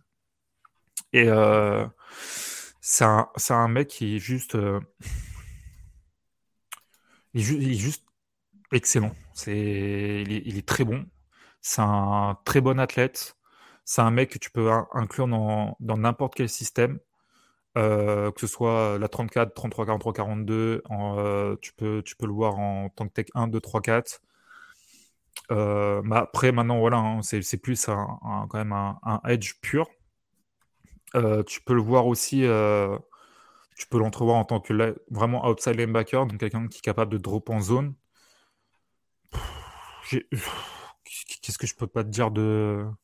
Je peux pas te dire des choses négatives si je te dis que c'est un mec qui va sortir, enfin qui va sortir top 5 de la draft potentiellement. Euh, voilà, il a quelques petits problèmes, bien sûr, petites euh, corrections à faire, comme euh, ses changements de direction, parce qu'il a ses hanches, elles sont pas forcément super fluides, mais voilà quoi, c'est. Non, c'est, on, va faire simple, c'est une, une, valeur sûre. Il est ouais, partout, je crois, dans toutes les mock drafts comme étant quelque chose d'exceptionnel. Quoi. Donc, euh, c'est un bon numéro. quoi. C'est un, un bon numéro qui risque de sortir bien haut. quoi. C'est ça. Faut faire ça. Euh, tu te trompes pas dessus. En... Après, tu as un, un Tyree Wilson de Texas Tech. Euh, il y a eu beaucoup de comparaisons faites avec Walker, qui a été sélectionné au premier tour l'année dernière. nous, nous, on avait dit premier choix de, la draft, c'est une très grosse erreur. On l'a vu en tant que deuxième tour et on a, de toute façon, on a vu ce qu'il a produit sur le terrain. Bah, c'était pas un premier choix, hein, très clairement. Et euh, Terry Wilson, euh, c'est quelqu'un que tu peux aller chercher assez tôt dans cette draft, mais pas non plus euh, faire un craquage comme il y a eu avec Walker l'année dernière. C'est un gars qui. Il, a une bonne. Tu, tu vois qu'il est puissant, mais il a quand même du mal à se défaire de il a du mal en fait à créer de la séparation. Il a du, il, a du mal à tendre ses bras alors que le mec il a un bon, il a des longs segments. Donc il a vraiment un petit peu de, un, petit manque de punch sur le, sur, bah, sur, le premier punch quoi. Il fait pas forcément la différence. Il va falloir qu'il travaille ses lectures. Il va falloir qu'il qui, qui travaille un petit peu son, son comment dire, j'ai pas, pas la traduction en française, mais son bend en fait. Il faut, vraiment que son bend, euh, il, vraiment qu'il travaille vraiment mieux, qu'il soit beaucoup plus bas sur les appuis. C'est en fait c'est un espèce de, projet à la Trevon Walker, euh, qui a un mec qui a des grosses capacités athlétiques, euh, qui, peut qui, peut pardon, qui peut évoluer sur euh, tous les postes extérieurs d'un front d'un front seven, mais qui il manque en fait il manque de domination. Il n'y a pas une ultra domination de, sa part en college football, donc il y a potentiellement un petit peu de il y aura un petit problème de transition au début en NFL, où il faut lui donner le temps de la transition. Après, tu as Wing McDonald d'Iowa State, moi que j'aime beaucoup, qui les gens sont assez bas sur lui, mais en fait, ils ont oublié que Wing McDonald, en 2021, il joue en tant que edge sur une base 43, principalement, et qu'en 2021, ils l'ont fait jouer en tant que defensive end sur une base 30. Et bah forcément, il n'a pas eu du tout le même, euh, le même, le même rendu sur le terrain. Et sa cote a un petit peu baissé. En plus de ça, il a quand même déjà, il va avoir 24 ans sur sa première saison. Donc c'est un mec un petit, peu âgé.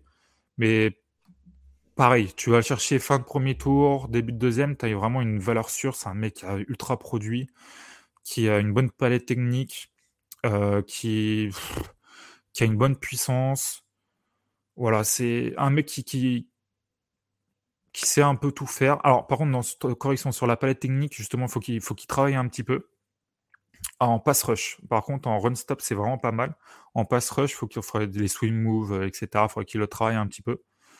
Parce qu'il a vraiment cette façon d'être un power, euh, un power rusher, de vraiment faire parler sa puissance, de prendre et de dégager, comme pouvait faire un Sam Williams, euh, par exemple, à Ole c'est ce qui est fait actuellement aux Cowboys. Mais pareil, je pense que c'est un bon mec à aller chercher. Et euh, après, j'ai deux mecs. J'ai Nolan Smith de Georgia, euh, athlétiquement au top, capable de dropper en zone. Donc, c'est quelqu'un que tu peux, tu peux estimer. Euh, par exemple, moi, pour Green Bay, bah, j'aimerais bien l'avoir. En edge, capable de dropper en zone. Donc, c'est nos edge slash outside linebacker là qu'on a un petit peu, dont on a besoin. Bah, c'est un gars qui fit parfaitement dans le, dans le système. Il sort d'une grosse blessure. Par contre, il a, il a rassuré au combine en faisant des super scores je pense qu'il a dû faire le, le meilleur race de, de, de, sa position. Qu'est-ce que je peux te dire euh, au niveau des points faibles euh, et Ouais, je ne sais même pas quoi te dire là actuellement. Il n'y en, en, a pas, hein, tu vois pas. Non, si, non, bien sûr, il y en a. Il y a des lectures un petit peu, un petit peu lentes. Euh, des fois, il est un petit peu lent au, au take-off. Euh, il axe un peu trop son jeu sur sa puissance et son athlétisme, donc il faut qu'il travaille techniquement. Mais voilà, c'est quelqu'un qui peut, qui, peut, qui peut apporter day one, mais c'est quelqu'un qui peut euh, aussi, tu peux mettre dans une rotation. Donc c'est pour moi, ça reste un premier tour talent. Moi, j'aime beaucoup, j'ai toujours aimé. Euh, il y a beaucoup de gens qui parlent de son gabarit. Apparemment, il serait undersize. Mon mec, il est quand même à 6'3. 235 euh, livres. Alors, oui, il est légèrement en dessous de ce qui a pu sortir ces derniers, temps, mais ça reste largement suffisant. Donc, euh, valeur sûre. Et je te donnerai bah, mon petit dernier. Euh, parce que nous, en fait, on a. moi, je préfère, et même Ryan préfère Bijo Dulari de LSU. qui est très jeune, qui a un profil de, de, edge outside linebacker, mais je pense que ça va plus s'intéresser puisque ça parle beaucoup de lui de Lucas Van Ness d'Iowa, euh, qui est jeune, qui n'a pas été titulaire, euh, titulaire euh, en, à Iowa. En fait, c'est un mec, un mec qui a été que remplaçant. Je crois qu'il est titulaire sur la fin de saison et encore. c'est quelqu'un qui est très puissant, qui a tu peux comparer un petit peu à, à JJ Watt, en fait, tu vois, au niveau du profil. C'est quelqu'un de très puissant qui doit vraiment travailler, par contre, techniquement. Bah, tu as tout à faire, il n'a pas d'expérience. Donc, en fait, c'est tu, tu paries sur un potentiel, c'est un projet qui va se faire sur plusieurs années, un petit peu comme Arachan Gary à l'époque, qui a été un peu mis euh, à l'ombre pendant deux ans. Donc euh, voilà, c'est un, gros projet euh, potentiel physique, mais par contre, pour moi, aller chercher au premier tour, ça. je trouve pas ça judicieux, plus un début de deuxième, mais c'est pareil, c'est un mec qu'on risque de voir sortir au premier tour sur la prochaine draft. D'accord, ok, ok. Bah, écoute, on va passer maintenant au corner. Alors, on avait vu qu'au niveau receveur, ça c'était pas top. Est-ce qu'au niveau corner, il y a quelque chose qui, qui ressort? Est-ce qu'il y a un, deux, trois noms peut-être qui t'ont intéressé euh, Là, par contre, tu as du monde. Hein. Là, tu as du monde sur les trois premiers tours. Tu as vraiment de la qualité. Euh, sur le premier tour, moi, j'ai quatre mecs que, je peux, que tu peux aller chercher au premier tour. Pour moi, le meilleur corner, c'est Christian Gonzalez d'Oregon. C'est un jeune, euh, un jeune corner, c'est qu'il est que sophomore qui est capable de courir en man, en zone, euh, qui a progressé sur ses ball skills sur sa dernière année, mais qui a encore besoin de faire du progrès, qui a besoin de prendre d'expérience. Mais c'est le plus haut potentiel. Il a un plafond très haut, il reste jeune. Et c'est quelqu'un qui, physiquement, athlétiquement, euh, est capable de performer day one. Alors, je te dis, je le mettrais plutôt en tant que corner 2 sur sa première saison pour lui donner un petit peu de temps, un petit peu de répit pour pas se retrouver face à non plus à des monstres. Mais c'est quelqu'un qui, qui est vraiment juste très bon, super fluidité des. Euh, voilà. Après, j'ai un petit problème, c'est sur son inconsistance sur le run support, euh, contre le jeu au sol. C'est pas exceptionnel, mais c'est pas non plus mauvais, c'est juste inconsistant. Voilà, c'est il a, besoin d'expérience et de se et travailler un petit peu. Euh, en numéro 2, moi j'ai joué Porter Junior de Penn State. C'est un profil très particulier. C'est un athlète très physique. C'est pas un super athlète à proprement parler, c'est pas très explosif et rapide parce que c'est un mec hyper longiligne. Donc bah, forcément, au niveau de sa vitesse, etc., c'est pas, pas ouf mais c'est quelqu'un que si tu fais jouer en, presse, donc c'est-à-dire euh, coller à une de, de, scrimmage, potentiellement essayer de jammer les, les receveurs, euh, ça peut être un gros problème. Son run, il est très bon dans le run support. Il met un plaquage radius énorme. Donc quand je parle de, radius, c'est toujours au point de vue segment. C'est quelqu'un qui est capable d'envelopper très facilement euh, son vis-à-vis. Euh, tu peux facilement le mettre face à des tight ends aussi si tu en as besoin. Voilà, maintenant après, euh, bah, footwork, c'est pas ouf. Euh, il a un petit peu, un, petit peu grabi. Il, a, fait un petit peu de flag quoi. Il, il est accrocheur un petit peu trop. Sa technique en off-man, donc c'est-à-dire en man, mais euh, reculé de quelques yards, de 5, 6, 7 yards, elle est pas ouf. Euh, il doit prendre un petit peu de muscle par rapport à son style de jeu. Mais je pense que c'est quelqu'un qui peut avoir un impact day one, qui peut être très chiant très chiant quand tu l'as sur le dos. Donc euh, voilà, un potentiel de premier tour. Après, j'ai Cam Smith euh, de South Carolina. Un très bon. Pour moi, c'est derrière Christian Gonzalez. Et encore, peut-être je le mettrais même devant Christian Gonzalez sur ses capacités de, corner pur à la passe. Très bon en zone, très bon en man, capable de jam, athlétiquement très bon, en fluide, euh, ball skills très bon. C'est juste qu'en fait, le mec est assez léger et que sur son run support, il apporte pas. Et je pense pas qu'il a une capacité dans les années euh, futures à vraiment avoir un apport contre le jeu au sol. Donc ça sera, pour moi, c'est plus un, un, un top 20-30 euh, pick. Mais bon, ça reste euh, voilà, une, qualité sûre, surtout si tu as besoin, si tu veux le mettre dans le Boundary comme il était à, à South Carolina. bonne chance aux receveurs qui seront en face. Euh, Devin Wisterpoon de d'Illinois, qu'on voit beaucoup drop euh, dans, dans, dans, les mocks en top 10. Alors ça, par contre, je, je sais pas d'où ça d'où c'est arrivé. Il y a un mec qui a mis qui a mis qui a mis Devon en, top 10. Maintenant, il y a tout le monde qui met en top 10.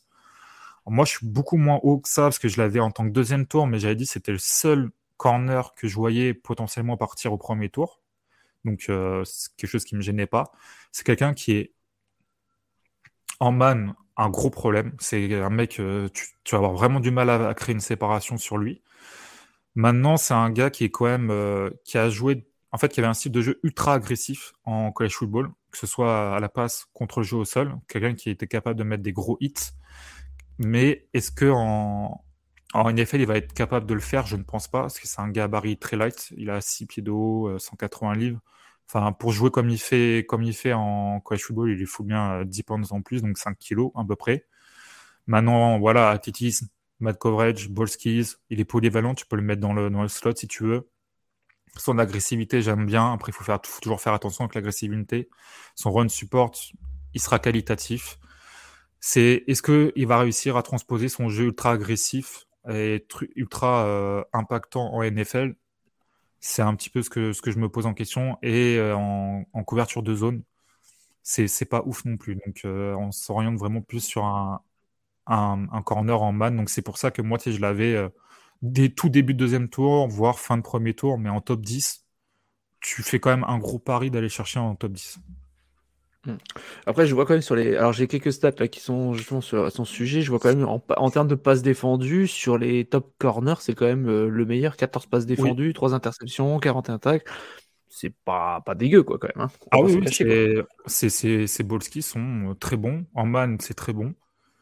Je te dis, c'est pour te sortir de lui, c'est un, gros problème. Maintenant, il joue à, Illinois. Il n'a pas joué les meilleurs receveurs du college football son jeu, enfin, la défense d'Illinois aussi était très bien coachée. Il y avait, il y avait du talent partout.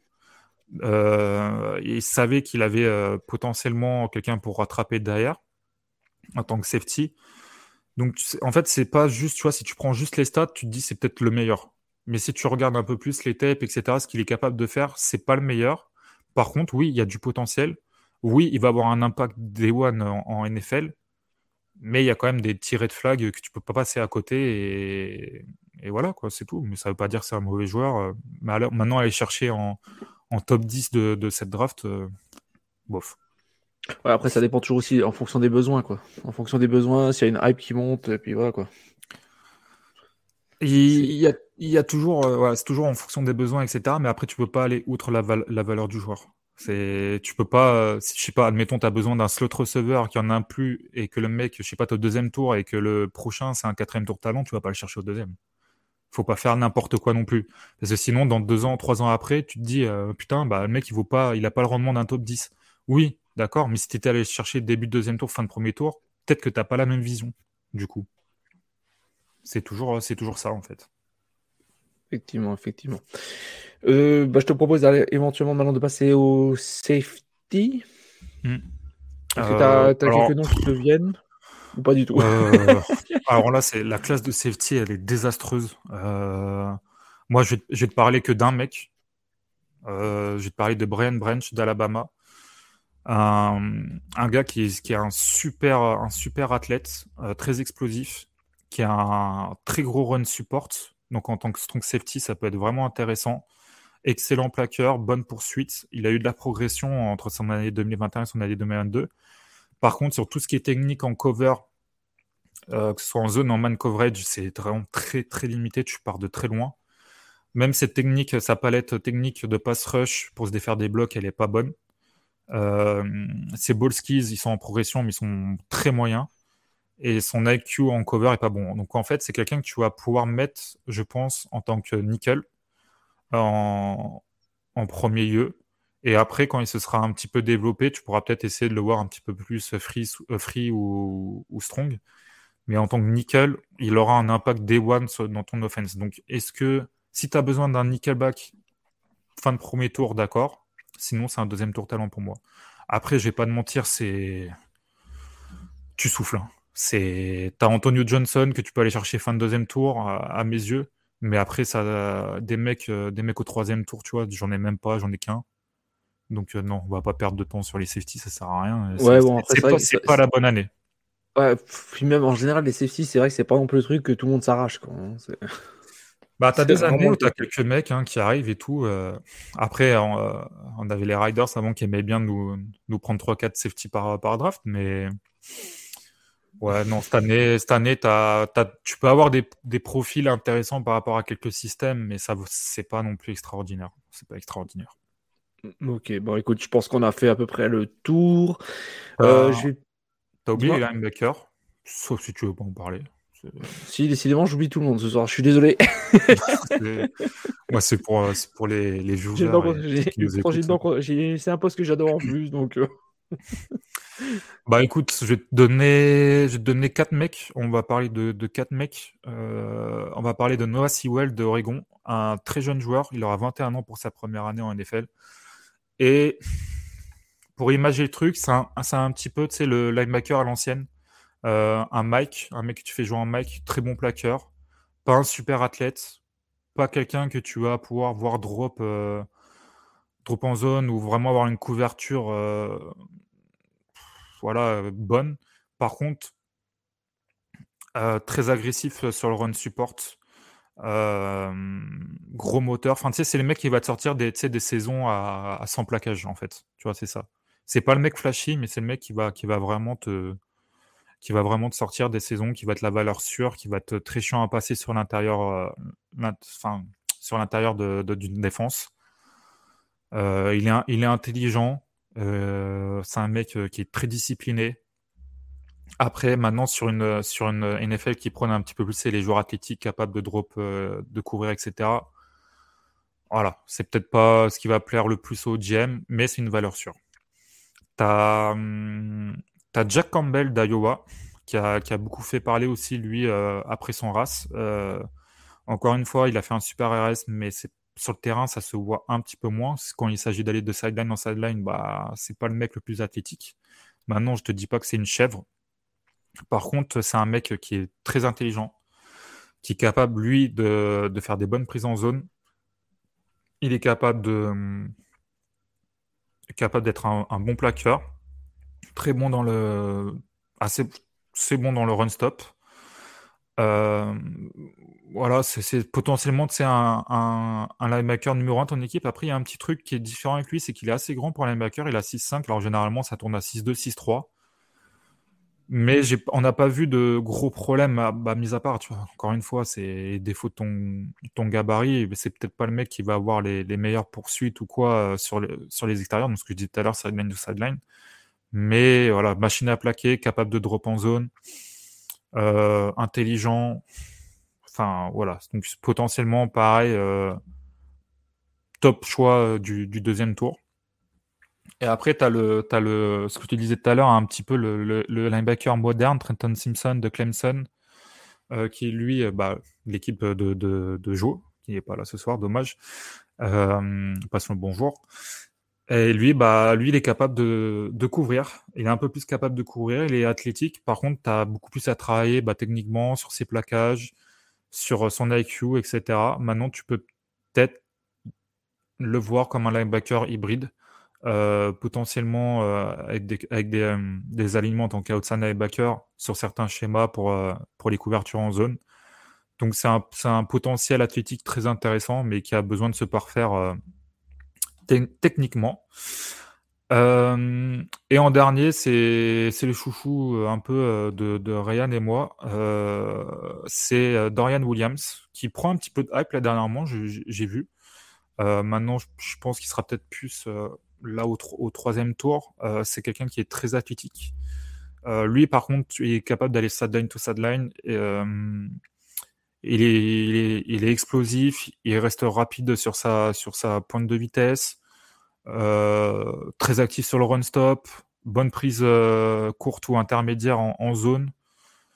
Maintenant, il y a quand même des petits soucis de lecture que ce soit sur le premier pas ou post-snap, euh, il met un peu de temps à lire le jeu, donc il va falloir travailler son IQ de ce côté-là.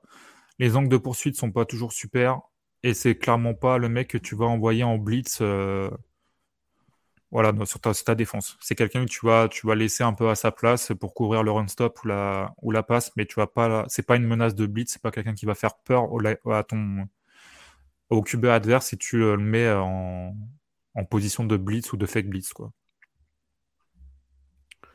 Ok, ok. Bon, bah, ce coup-ci, je pense qu'on a oublié aucun poste principal. Ça fait du monde. ça fait du monde. Bah écoute, un grand bravo à toi déjà pour ça. Je te laisse te réhydrater. Euh, si vous avez des questions dans le chat, n'hésitez pas, n'hésitez pas, parce que bah, merci déjà à toi, parce que c'est vrai que c'est un énorme travail là, que tu nous as sorti. Euh, je sais pas si tu avais les fiches à côté ou quoi, mais. Euh, alors, moi, j'ai malheureusement, j'ai une petite mémoire, donc déjà, j'oublie pas mal de trucs. Donc, j'avais mon board mais bon, globalement, ces jours-là, ça va, je les connais un petit peu. Mais si j'ai pas été assez clair ou que les gens ils veulent en savoir un petit peu plus, bah, vous pouvez aller sur le site de The Triplay et tous les joueurs dont j'ai parlé là, ils sont, il y a leur fiche scouting. Donc, euh, bah, je fais un, peu, un petit peu une promo, mais si vous. Non, non, mais vas-y, vas-y, c'est là pour ça euh, aussi. Hein. vous pouvez aller faire un tour sur notre site et vous aurez plein de fiches scouting euh, assez détaillées de Ryan et moi. Voilà. Euh, bah écoute, on va se passer vite fait sur quelques questions parce qu'on a vu quelques questions euh, qu'on a vues durant la semaine. Donc, euh, bah déjà la première, donc c'était est-ce que bon bah je pense que ça va surtout s'intéresser bah, à nous en général. Alors, on me posait la question est-ce que vous préférez le football universitaire ou la NFL Moi?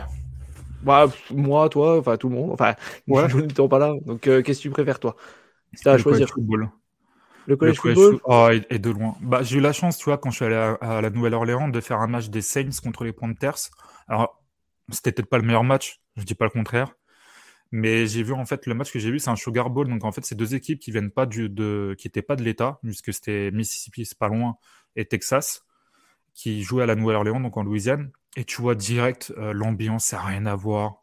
Les matchs sont beaucoup plus fun. Enfin, c'est juste. Euh, tu sais, quand on dit que la NFL, c'est la No Fun League, on n'en est pas loin, tu vois. On n'en est pas loin. Donc, moi, personnellement, je préfère. Euh, demain, tu me dis, tu choisis, est-ce que la NFL ou le CFB doit s'arrêter? Je choisis la NFL, ça dégage, quoi. Donc, moi, je préfère le, le college football. ok, au moins c'est clair. deuxième question qu'on a eue, bon, je te laisse te moucher. Bon, moi personnellement, je préfère quand même bon la NFL. Après, c'est vrai que le college football, je connais pas assez. Et c'est vrai que niveau en termes d'ambiance, ça a l'air vraiment super cool. Donc voilà, moi perso, voilà, c'est NFL, mais Ouais. sans, Et sans grande connaissance. si, si tu as la chance à aller voir un match de college football en- aux États-Unis un jour, aller faire, tu vas faire les tailgates, les tailgates, etc. C'est juste incroyable. Enfin, c'est et c'est pour ça que potentiellement, tu vois, sur les d'autres sports comme le basket, etc. euh, le, le- sport universitaire rapporte beaucoup plus et beaucoup plus suivi parce que c'est juste plus faible en fait. C'est T'as que la NFL qui se démarque sur les, sur les sports euh, majoritaires. Tu prends la NBA, f- y a personne qui va, qui va voir la NBA aux États-Unis. Ils s'en foutent complètement les gens. Par contre, tu mets euh, la March Madness ou des matchs de, de, de CBB, de college basket, c'est blindé. C'est un, c'est- un un gros event. ouais, c'est vrai que le March Madness, c'est vrai que c'est un gros, gros, gros event. euh, Je genre, euh, suis- J'étais allé voir les Pels, euh, les Pelicans contre euh, Utah Jazz. La salle, elle a commencé à être un peu pleine au quatrième quart-temps. Ah ouais. Voilà quoi, les mecs ils viennent à la fin du match, quoi. ils s'en foutent de ce qui se passe avant. Euh, deuxième question, là par contre, celle-là, elle est 100% pour toi. Alors, quel poste tu préfères scouter? Euh, QB et receveur, mais surtout QB. D'accord. Euh, une autre question pour toi, d'ailleurs, c'est un sujet qu'on va aborder tout de suite après. Euh, cette saison, qu'est-ce que tu pré- euh, est-ce que tu préférerais Love ou Rogers ou un autre, quarter- un autre choix au, po- au poste de quarterback? C'est qui qui me pose cette question là? Je ne sais pas, je ne sais pas. C'est des Ah, questions qu'on merde. nous a posées, mais euh, c'est Joe qui me les a envoyées après, euh, après donc euh, sur Facebook, donc je suis obligé de faire la transition. Je ne sais pas du tout la question. je suis pas obligé de répondre après. hein, Les- Non, les mecs, les, mecs, les mecs ils remuent le couteau. Non, mais actuellement, maintenant c'est bon, j'en ai ma claque de- d'Aaron Rodgers. Merci pour tout ce que tu as fait, mais je pense qu'il faut passer à, il faut passer à autre chose. Donc, euh, en tant que QB pur, bah, je préfère Aaron Rodgers parce que moi j'étais premier à critiquer euh, Jordan Love quand on l'a quand on l'a drafté. Maintenant, je pense qu'il faut passer à autre chose. Euh, je vais supporter Jordan Love et j'espère que j'aurai pas trop à le critiquer. Ça me ferait ça me, ça me ferait chier, mais c'est on va dire c'est la la love la love era maintenant. C'est la love season.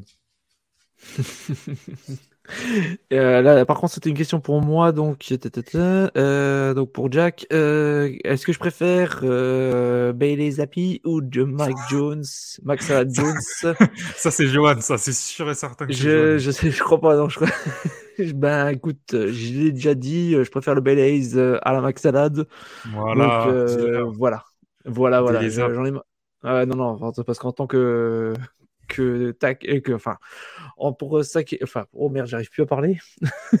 pour réussir à tacler des gars, on a vu face aux Raiders ce que ça a donné. Non, non, non, non, non, je reste euh, à fond.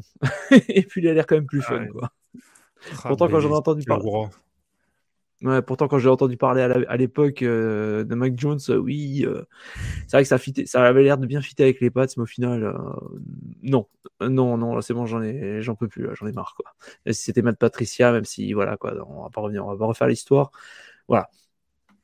Alors, je reviens dans, dans le chat, on a Gabriel qui nous dit Val, tu as un prospect qui te hype pour l'année prochaine en 2024. Donc, vite fait, un nom, si t'as, c'est un nom, pas encore. Ouais, bah il y a déjà il y a beaucoup de QB, euh, mais je vais dire euh, Drake May principalement, euh, qui me ouais Drake, je vais rester sur Drake May. C'est techniquement très très fort déjà. On a Flegmo qui nous dit Quels sont les styles probables? Ah bah, les styles probables, tout, tout dépend de comment on se place, mais au niveau de, surtout au niveau de quel poste. Après, moi, je vais te parler plus des postes que j'ai en tête, donc les receveurs.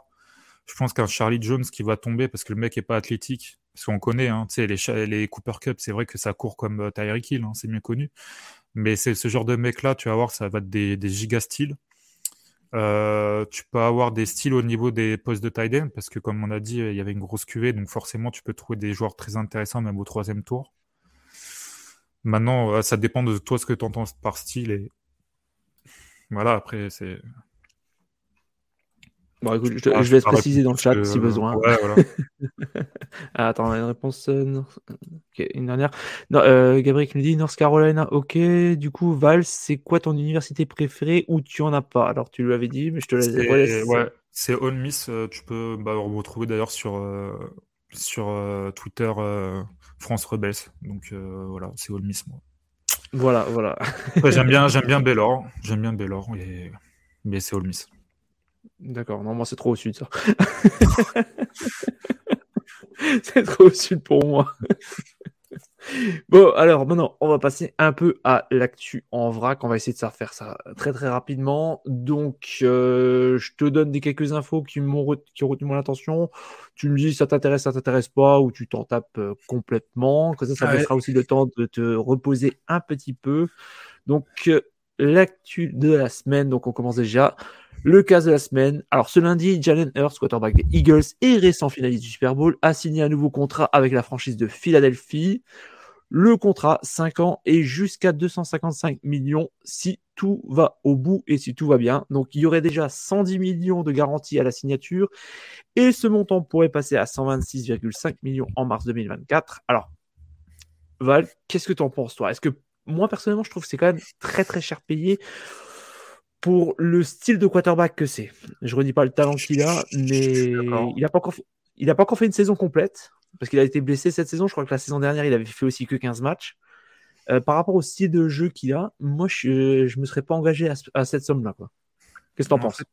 Moi, je suis toujours été un fan de Jalen Hurts. Euh, j'avais trouvé ça très intéressant ce qu'ils avaient fait, euh, les, les, Eagles. Malgré que certaines personnes le voyaient comme potentiel tight end en NFL parce qu'il était apparemment nul comme QB on passera ça. Mais euh, en fait, moi, ce qui m'intéressait vraiment, c'est que ce mec-là, c'est un, quarterback de un, peu de système, on peut dire. C'est que si tu l'entoures très bien, il va être très bon. C'est comme ce qui se passe actuellement. Si tu as l'oseille pour l'entourer, c'est super. Mais si tu crames ton oseille dans, son contrat, tu vas moins bien l'entourer et ça pourrait être potentiellement plus compliqué. Donc je suis d'accord avec toi, je trouve que c'est cher payé. Euh, je trouve que c'est un super QB qui mérite d'être QB numéro 1.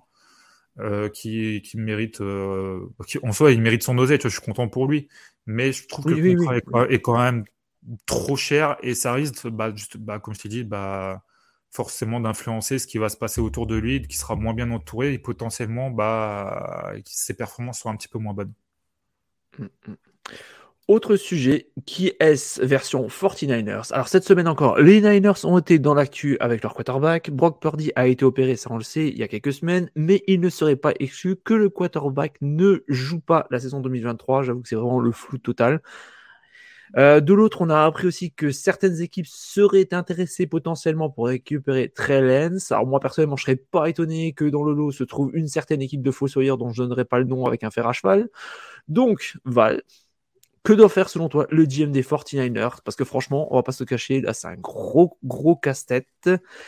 Et euh, est-ce qu'on peut peut-être sortir la question de faut-il déterrer Brady? Faut-il trade pour Aaron Rodgers? Je, pose ça là. Je pose ça là. En soi, euh, il est de Californie, Aaron Rodgers. il est dégoûté qu'il n'avait pas été drafté par les Niners. Euh, ils ont des problèmes de QB les Jets, le, trade n'est toujours pas fait, ça, voilà, pourquoi pas une surprise? Moi, je suis, suis pas sûr que tu perdes au change, en, au change en ayant cherché Aaron Rodgers. Tout dépend pourquoi, enfin pour quel genre euh, de pic, etc. Mais tu vas chercher euh, Aaron Rodgers, qui reste quand même un excellent quarterback, même si voilà, ça, ça bah, sur son apport sur le terrain est moins bon. Mais sur ce que demande le système de Shanahan. De toute façon, on l'a bien vu, ils n'ont pas besoin de super QB. Donc imagine si un super QB quand même. Enfin, un mec avec beaucoup d'expérience. Bah, c'est quand même bien plus intéressant que euh, bah, potentiellement déterrer Brady ou quoi.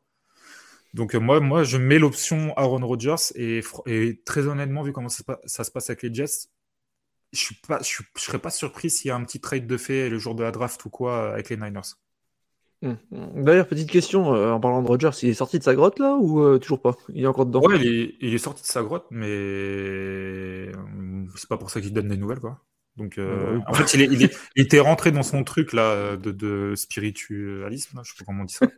Et il est sorti, il est, venu chez McAfee, il a dit Moi je vais être chez les Jets, machin, mais il n'y a rien de fait, etc. Et depuis rien. D'accord, ouais, bon. on ne sait pas si c'est lui qui fait chier ou si c'est les deux parties qui n'arrivent pas à se mettre, enfin les trois parties qui n'arrivent pas à se mettre d'accord, je sais pas.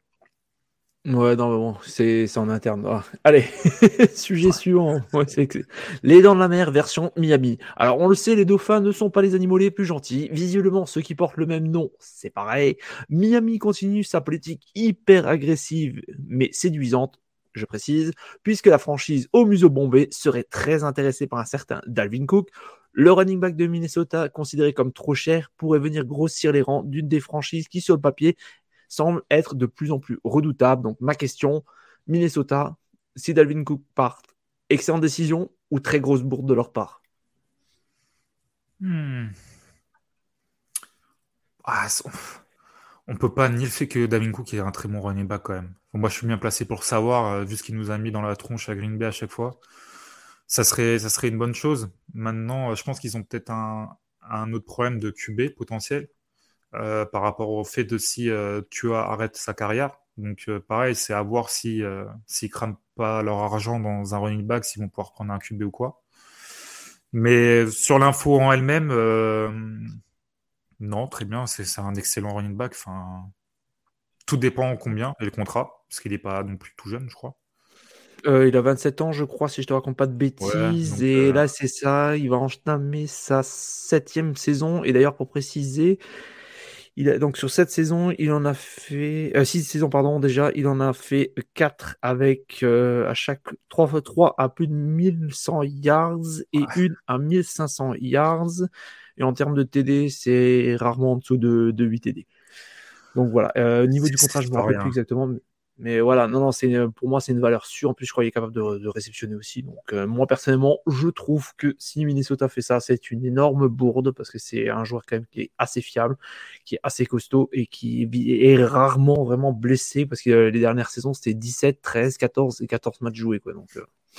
après, vu que tu as un renouveau sur le coaching staff et tout, peut-être qu'ils estiment que c'est pas le mec qu'ils veulent pour le futur et tout aussi. Hein. Je commence un peu à avoir du ouais, mais je commence un peu à avoir du mal là, avec la, politique de, Minnesota là parce qu'il y a des choses intéressantes qui se font, mais il y en a d'autres je ne comprends pas. Alors ok, je veux bien que tu dégraisses sur certains, et c'est quand même t'as quand même une valeur sûre avec lui et ouais, je sais pas là, il y a, un peu de logique là que j'ai un peu de mal à comprendre. C'est le poste de running back, c'est. Oui aussi, Ton futur facilement aussi. Mm. Actu suivante, allo coach Bobo. Décidément, le printemps, c'est vraiment le temps de se refaire une santé. Dans la catégorie quarterback avec Bobo, autre comme Brock Purdy, on ajoute également Justin Herbert, qui est sorti d'une opération de son labrum, Matthew Stafford, qui a enchaîné les blessures et problèmes la saison passée, coups dos et commotion, Pat le Muppets, salut à toi, Joe, qui a dû se soigner d'une entorse ligamentaire et normalement devrait être en mesure de participer au camp. Donc, Val, selon toi, pardon, selon toi, lesquels seront vraiment présents euh, Vous seront starting euh, day one en septembre. Déjà, tu, peux m'appeler Val, il n'y a pas de problème. Redis-moi alors les noms de Justin Herbert, je pense que lui il sera, il sera présent. C'était opération au labrum. On avait Matthew Stafford, donc on sait pas. Ça, il est, ça, c'est, c'est, voilà ce que j'allais dire, c'est bizarre. Donc euh, ça, je sais, je sais pas trop. Euh, et vu qu'en plus, t'as pas d'info, il n'y a pas vraiment d'infos dessus, c'est encore plus bizarre du coup. Euh, après Herbert, oui, je pense qu'il sera prêt. Et après, c'était qui? Euh, ben, Pat Mahomes, quoi, qui a, euh, qui a une entorse ligamentaire. Oh. Bon, il avait joué les, la finale de compte, euh, le Super Bowl dessus, mais à ce qui paraît, il n'est pas encore à 100%. Quoi. Je, pense que monsieur a assez d'argent pour s'entourer des meilleurs médecins, etc., des meilleures choses ou des meilleures infiltrations, tout ce que tu veux. une, entorse ligamentaire, généralement, ça se soigne bien, mais il faut quand même du repos. Après, s'il reprend trop tôt, ça peut être compliqué.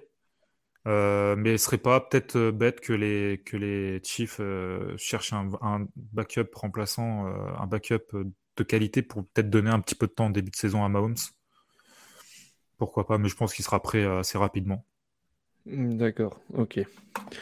Sujet suivant, on dégraisse avant l'été. Les Rams, visiblement, continuent leur cure de dégraissage, puisque cette semaine, on a appris le départ de Allen Robinson, envoyé aux Steelers. L'ancien des Bears n'aura au final fait qu'une saison à Los Angeles. Alors, moi, surtout sur ce sujet qui m'a choqué, alors je sais pas si tu as vu la passer cette info, c'est au niveau des termes du transfert. Donc, euh, les Steelers ont récupéré Robinson, plus un choix de septième tour, plus les Rams prennent en charge les deux tiers du salaire, soit à peu près 10 millions. Et en échange, les Rams ont obtenu un choix de septième tour un peu plus haut. Et a priori, c'est tout. Alors moi, c'est normal. ça me... C'est normal parce que les, Rams ont fait un all-in pour le Super Bowl, pour avoir une bague. Donc ils ont surpayé les mecs, etc. Ce qui donne ce genre, ce genre de choses. Mais Allen Robinson était venu seulement la saison dernière. Hein. C'est sa première saison ah. aux Rams. Ah ouais? Oui, c'était ça. Ah bah, alors, j'ai rien dit alors. Alors, j'ai rien dit. C'est pour ça, c'est pour ça que je comprends pas. Ça faisait deux ans. Non, non, non, c'était sa, c'était sa première saison. Il garde Cup et tout ça, mais. ah bah là, il, doit dans un... il doit être dans un sale état pour qu'il le dégage et qu'il paye. À, à mon avis, ça doit pas être, ça doit pas être ouf. Hein. Ouais, je sais pas, est-ce qu'il s'est pris peut-être la tête avec eux? Je ne sais pas du tout, mais j'avoue que quand j'ai lu le contrat, j'ai dit merde, alors je dois, je dois mal dire ou quelque chose, mais euh, c'est un contrat, enfin c'est une, c'est vraiment, c'est ultra gagnant je trouve pour les Steelers, c'est ultra perdant pour les, pour les Rams quoi. Généralement, quand tu as une équipe qui paye pour que tu joué ailleurs, hmm, c'est que c'est soit t'es foutu, soit euh, genre niveau blessure t'es foutu, soit ça va pas du tout avec euh, le coaching staff ou quoi ou autre, ça se passe mal. Ah, je pense que ça doit être ça quoi, parce que là je comprends pas sinon. Hein. Hmm. Hmm. Bon. Sujet suivant. Calvin Ridley, on parie sur la bonne saison. L'ancien joueur des Falcons et désormais joueur des Jags veut atteindre 1400 yards, il l'a annoncé. Après une saison sans jouer pour se soigner et aussi pour suspension pour avoir parié sur son équipe, le joueur a faim. Alors certes, il a eu une saison à 1374 yards et 9 TD en 2020. Val, est-ce qu'il faut parier sur lui, sur un grand retour, parce que lui, visiblement, il croit. De toute façon, il va pas dire le contraire, hein, mais de là à taper une saison à 1400 yards, non. Euh, de là à être un, un, receveur important euh, pour, pour le système en plus et les capacités de Trevor Lawrence, ouais. Euh, je pense que ça, ça, ça, va être un joueur important, mais quand, quand même, quand t'as pas joué pendant un an, même s'il n'était pas blessé ou quoi, t'as quand même pas joué pendant un an. Donc, il y a soit un moment ou un autre, ça va pas marcher, parce que forcément, tu perds en rythme. Soit il va avoir du mal à bah, commencer, il doit bien finir, mais pas, forcément une grosse saison, mais peut-être une bonne saison. Ça reste un joueur, un receveur bon, pas un receveur élite, mais un bon receveur, quoi. Mmh. D'ailleurs, pour info, bah, il a fait trois saisons et demie. Euh, il a fait 821 yards, 866, 1374 et 281 en 5 matchs sur la dernière saison. Euh, alors donc tu, tu crois qu'il va passer les minutes quand même? Je, dirais, plus dans les 800, 900. Ouais, je pense aussi maximum. D'ailleurs, n'hésitez pas dans le chat à nous dire si vous pensez. Euh, ah, alors, il y a une info, enfin, il y a une info, je sais pas. Alors, Gabriel qui nous dit J'ai vu une information où Williams des Lions et cinq autres des joueurs se sont fait choper pour des paris sportifs sur les matchs à l'image de Ridley. Ah, alors là, je ne sais pas. C'est quoi? C'est récent, euh, Gabriel, ou pas? Je ne sais pas du tout. Ça me dit rien du tout. J'ai pas vu. Vu des trucs passer sur, les, sur des paris, mais c'était. Je me rappelle. C'était peut-être ça que j'ai vu passer et j'ai pas prêté attention. Je sais pas. J'ai vu passer qu'il y avait des sportifs qui avaient problème de, de, de parier aussi, mais j'ai pas, fait attention. Je sais pas, bah, si, vous avez, si vous avez plus d'infos, les gars, je veux bien parce que là, j'ai pas vu passer ça, personnellement. Sujet suivant, ça commence mal. Alors, bonne nouvelle du côté de Boston. Matt Patricia est parti à Philadelphie. Et ça, c'est une bonne chose pour Boston. Par contre, visiblement, ça a plutôt mal commencé puisque l'annonce de son arrivée s'est faite dans une confusion totale. Alors, Qu'est-ce que ça t'inspire ou est-ce que ça t'inspire quelque chose euh, Donc Matt Patricia est devenu le nouvel entraîneur assistant senior de la défense. Est-ce que ça t'inspire quelque chose? Tu t'en fous complètement hein? Je pense que ça reste un bon coach de défense. Euh, et avoir quand même ce genre de, de, mec dans ton coaching staff, c'est pas rien. Euh, donc non, je m'en fous pas. T'en fous pas? Moi j'ai juste envie de dire une chose, c'est ah, ah. voilà, c'est pour mon info, c'est bon débarras pour moi, je suis très content. Euh, ah bah, donc Gabriel qui nous disait c'est aujourd'hui a priori l'info. Bah écoute, j'ai pas vu passer, j'essaierai de me renseigner après. Euh, info suivante, Philadelphie encore et encore. Donc décidément, la ville de l'amour fraternel n'en finit plus de faire parler cette semaine. Visiblement, les Eagles souhaitent protéger leur quarterback, c'est normal, me direz-vous. Du coup, alors selon toi, est-ce que l'on peut s'attendre pour les Eagles à un repêchage de linemen? Est-ce que toi tu croirais éventuellement à ça? Mm, Moi je pense plutôt qu'ils vont s'orienter sur la défense. Euh, parce qu'au poste, de, au poste de lineman, il ne faut pas oublier qu'ils avaient déjà recruté il y a deux ans Dickerson. Euh, L'année euh, dernière, ils avaient pris un centre. Euh, bah, c'est Dickerson, mais c'est l'année dernière Dickerson? C'était l'année dernière, ouais. Si, si, enfin, l'année dernière, je sais qu'ils avaient, un centre, il me semble, en premier tour. Ouais, il y, a Dickerson dans, dans le tas. Euh, t'as toujours, euh, as toujours Kelsey, si je ne me trompe pas. Mhm, oui, qui a re-signé, oui. Ouais, à gauche, t'as as Jordan euh, Mailata. Euh, ils, ont, ils, avaient, ils étaient partis chercher le, le guard, de, enfin, guard slash centre de, de Wisconsin. J'ai oublié son nom, un petit, assez athlétique, mais qui avait besoin de, de se parfaire. Donc euh, peut-être ils vont aller chercher quelqu'un, mais troisième jour, quoi, pas, pas, pas direct, je ne pense pas. Je pense que sur bah les premiers tours, c'est plus la défense hein, qu'il leur faut. D'accord, ouais, c'est vrai que moi j'avais vu plutôt dans les mocks, euh, plutôt du corner. Ils partaient plutôt sur un corner. Ouais, corner, euh, linebacker, euh, intérieur D-line, potentiellement. Hum, hum, hum. D'ailleurs, pour info, ben, en fait, ils avaient pris 44 sacs l'année dernière sur. Enfin, ils avaient pris 44 sacs et ils étaient donc à. Ils avaient pris le, double de ce qu'avaient pris les Bucks qui étaient numéro 1. Dickerson, c'était il y a. C'était la je crois que c'était la même draft que Myers, c'était il y a deux ans. C'est la dernière, oui, ils prennent Jonathan Davis en, au premier tour et derrière ils prennent un autre. Donc, euh, il a, déjà deux ans d'expérience. Donc, potentiellement, même si t'as une merde avec Kelsey, bah, t'as as un centre de grosse qualité derrière. Donc, euh, je suis pas sûr qu'il. Un petit peu de rotation, quoi, au troisième jour. D'accord, ok.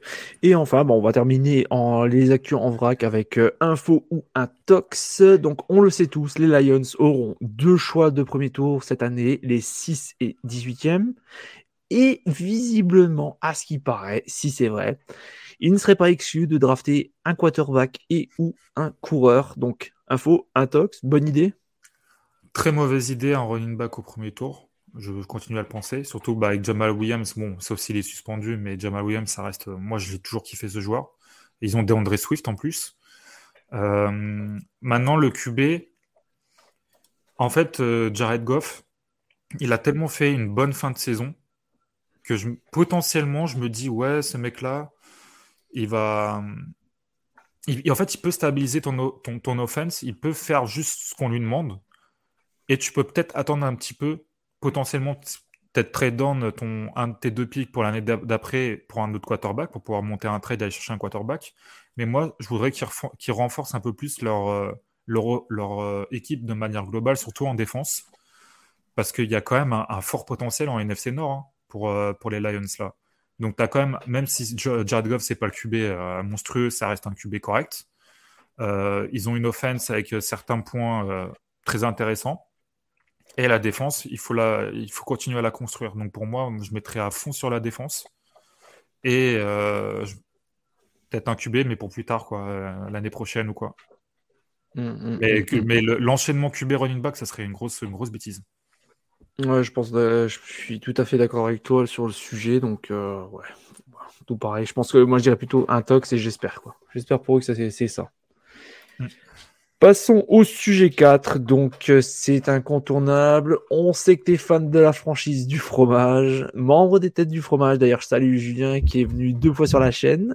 Euh, du coup, on va profiter un peu pour de l'occasion pour avoir ton ressenti sur, euh, bah, sur l'équipe, sur comment ça se passe et tout. Pas forcément sur le cas du, de Monsieur Grotte, mais en gros, comment, qu'est-ce que Comment tu. Allez, on va faire plutôt sur le futur. Qu'est-ce que tu en penses euh, Dis-nous un peu ton ressenti, là, passé peut-être et euh, futur. Ah, écoute, euh, c'est une, nouvelle, une nouvelle ère qui commence, on va dire. C'est bah, l'ère Jordan Love, hein, on peut le dire comme ça. On, quand on passe de, Brett Favre à Aaron Rodgers à, la fin d'Aaron Rodgers, peu importe qui sera le QB après, bah, tu passes forcément dans une nouvelle ère. Tu as tous les anciens qu'on avait, qu'on se, gardait depuis des années qui vont, bouger. Donc, euh, tu repars de, de, zéro. Enfin, pas de zéro, mais tu repars en ayant une base quand même, mais tu repars de, de loin, surtout en attaque. Et euh, on va enfin voir si, parce qu'on se posait beaucoup la question de est-ce que Aaron Rodgers call autant de plays qu'on pense, ou est-ce que ça ne matche pas avec Matt Lafleur, etc. Donc, on va aussi enfin voir euh, le, la capacité de Matt, de Matt Lafleur à coacher, à, avoir sa patte, parce qu'on ne pourra pas dire c'est Jordan Love qui choisit euh, les jeux, ce ne sera pas le cas. Donc, euh, parce que quand même, il ne faut pas oublier hein, qu'Aaron Rodgers et Davante Adams ont été l'arbre qui cachait la forêt. L'année dernière, ça s'est beaucoup plus vu. Et là, c'est un, renouveau. Maintenant, il y a notre front office qui devrait changer dans un ou deux, ans, je ne sais plus. Et il faut qu'on, y arrive parce que les Packers, s'ils sont comme, il y a 10-15 ans, ils font encore des trucs comme euh, qui, marchait bien il y a 10-15 ans, mais il faut qu'on passe un petit peu dans la nouvelle ère.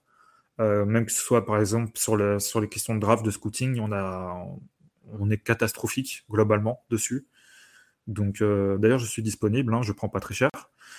Et, euh, et voilà, c'est une nouvelle ère. C'est une nouvelle ère. Faut pas, ouais.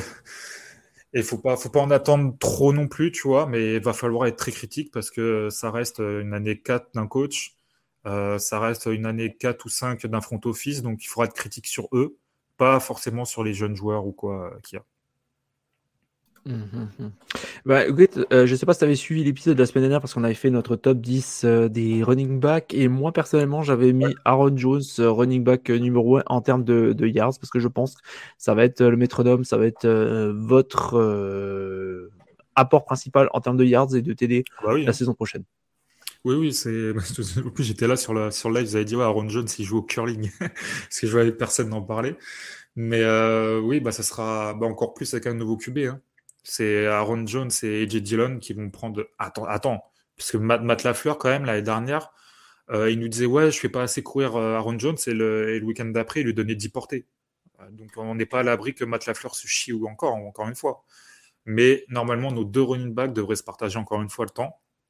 Et euh, on devrait voir bah, Aaron, euh, Aaron, Jones pardon, euh, légèrement surutilisé, je pense.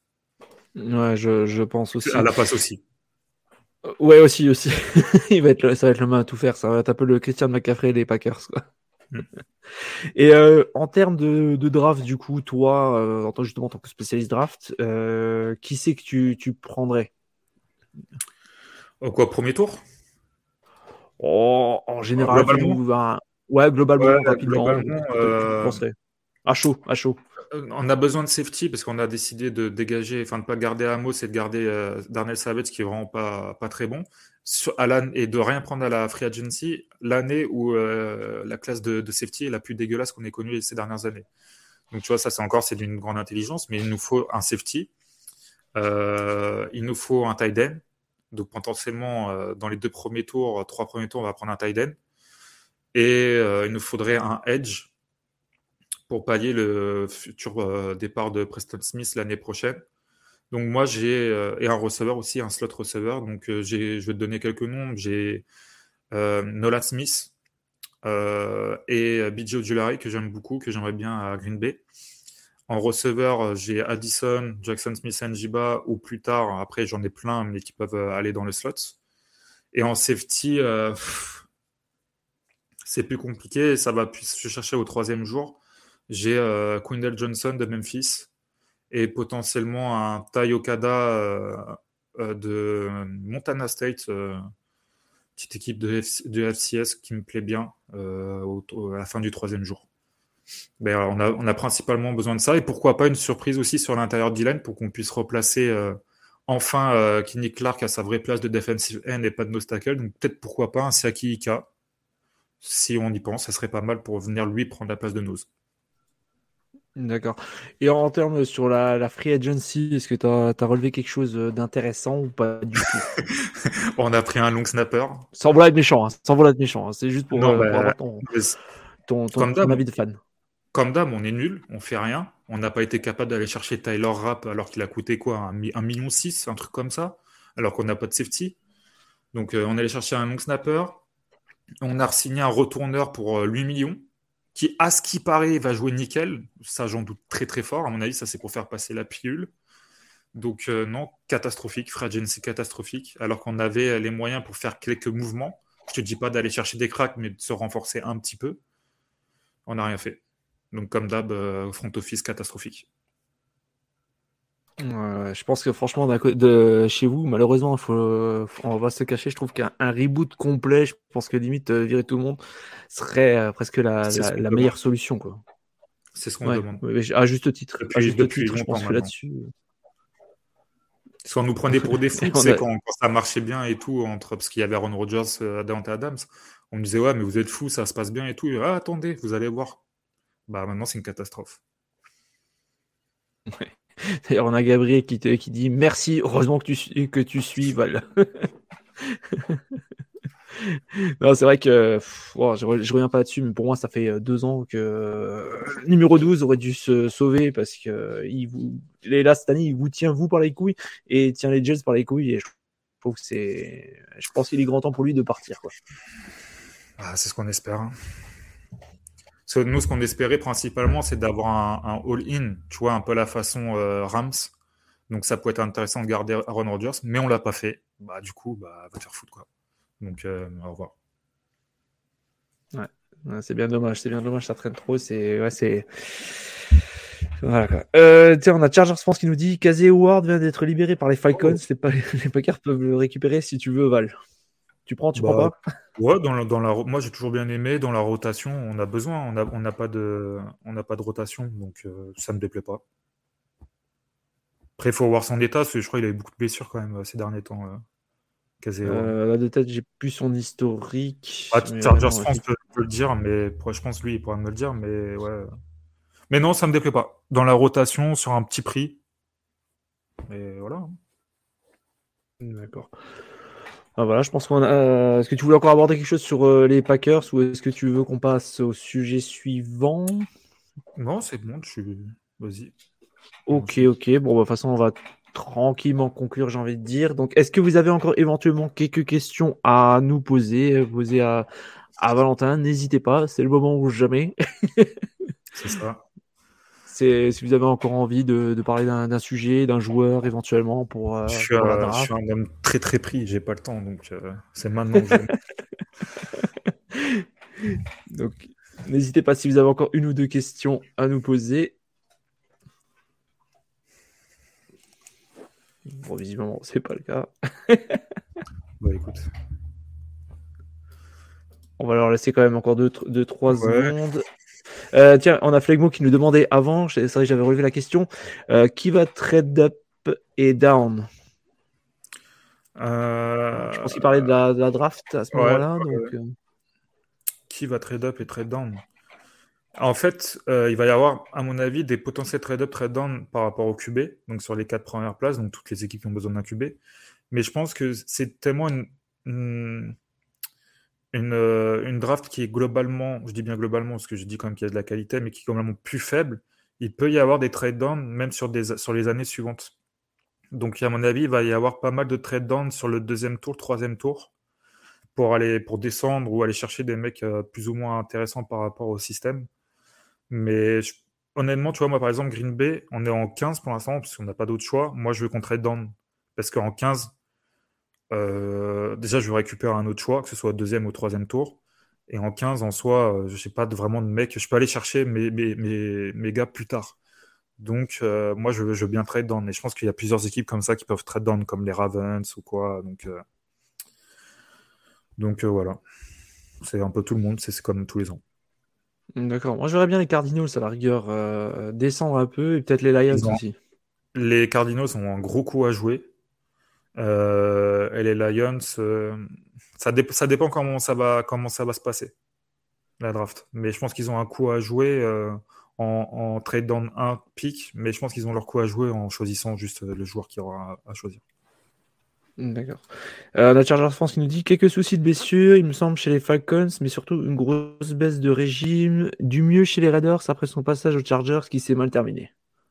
Ouais, bon après, de qui sur sa fin de carrière voilà, dans la rotation, ça a de l'expérience quand même. si, si, on lui donne le minimum vétéran, ça me va quoi.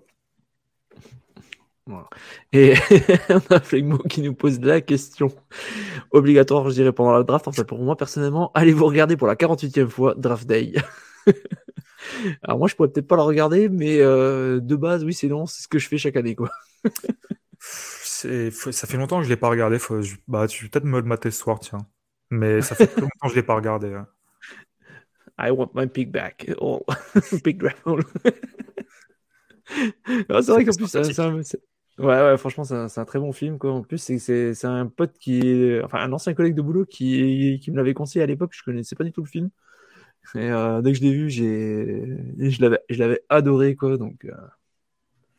Ah, m'a donné une bonne idée de film. Euh, je sais pas, c'est qui qui. C'est Flegmo. c'est Flegmo. Ouais, bah merci. Donc, euh, ouais, moi je vais voir, je pense que je vais le regarder aussi. Euh, en général, c'est toujours la tradition, quoi. Bah écoute, je pense qu'il n'y a plus d'autres questions, donc bon, on va doucement conclure. Bah écoute, Valentin, je tenais à te remercier vraiment infiniment déjà d'une d'avoir accepté de, de venir euh, parmi nous. C'est normal. Merci vous pour l'invitation. Bah, de rien, de rien, c'était un, plaisir. Euh, bravo à toi et à toute ta bande de, The Trick pour, euh, pour le boulot que vous, vous faites parce que c'est assez colossal quand même. On va pas se le cacher. Ouais, c'est. Après, moi, je suis pas celui. Enfin, moi, voilà, je fais mon boulot sur euh, la partie scouting qui est énorme, mais sans, sans les gars derrière, on, on fait, on fait rien. C'est clairement. Par exemple, je vais te donner juste un exemple, tu vois, pour que les gens ils se rendent compte. Sur les scootings, on scoute le joueur. Mais tout ce que vous voyez, la mise en page, plus quelques petites anecdotes, c'est même pas nous qui les mettons. Euh, la correction, parce que voilà, moi, les fautes de français, il y en a quelques-unes, même si globalement ça va. Bah, tout ce que vous voyez, c'est même pas moi qui ai vraiment rédigé de A à Z. Il y a la grosse base, il y a le scouting en lui-même, mais les petits trucs à gauche, à droite, machin, c'est même pas nous qui faisons. Les, euh, les images, c'est pas nous qui faisons.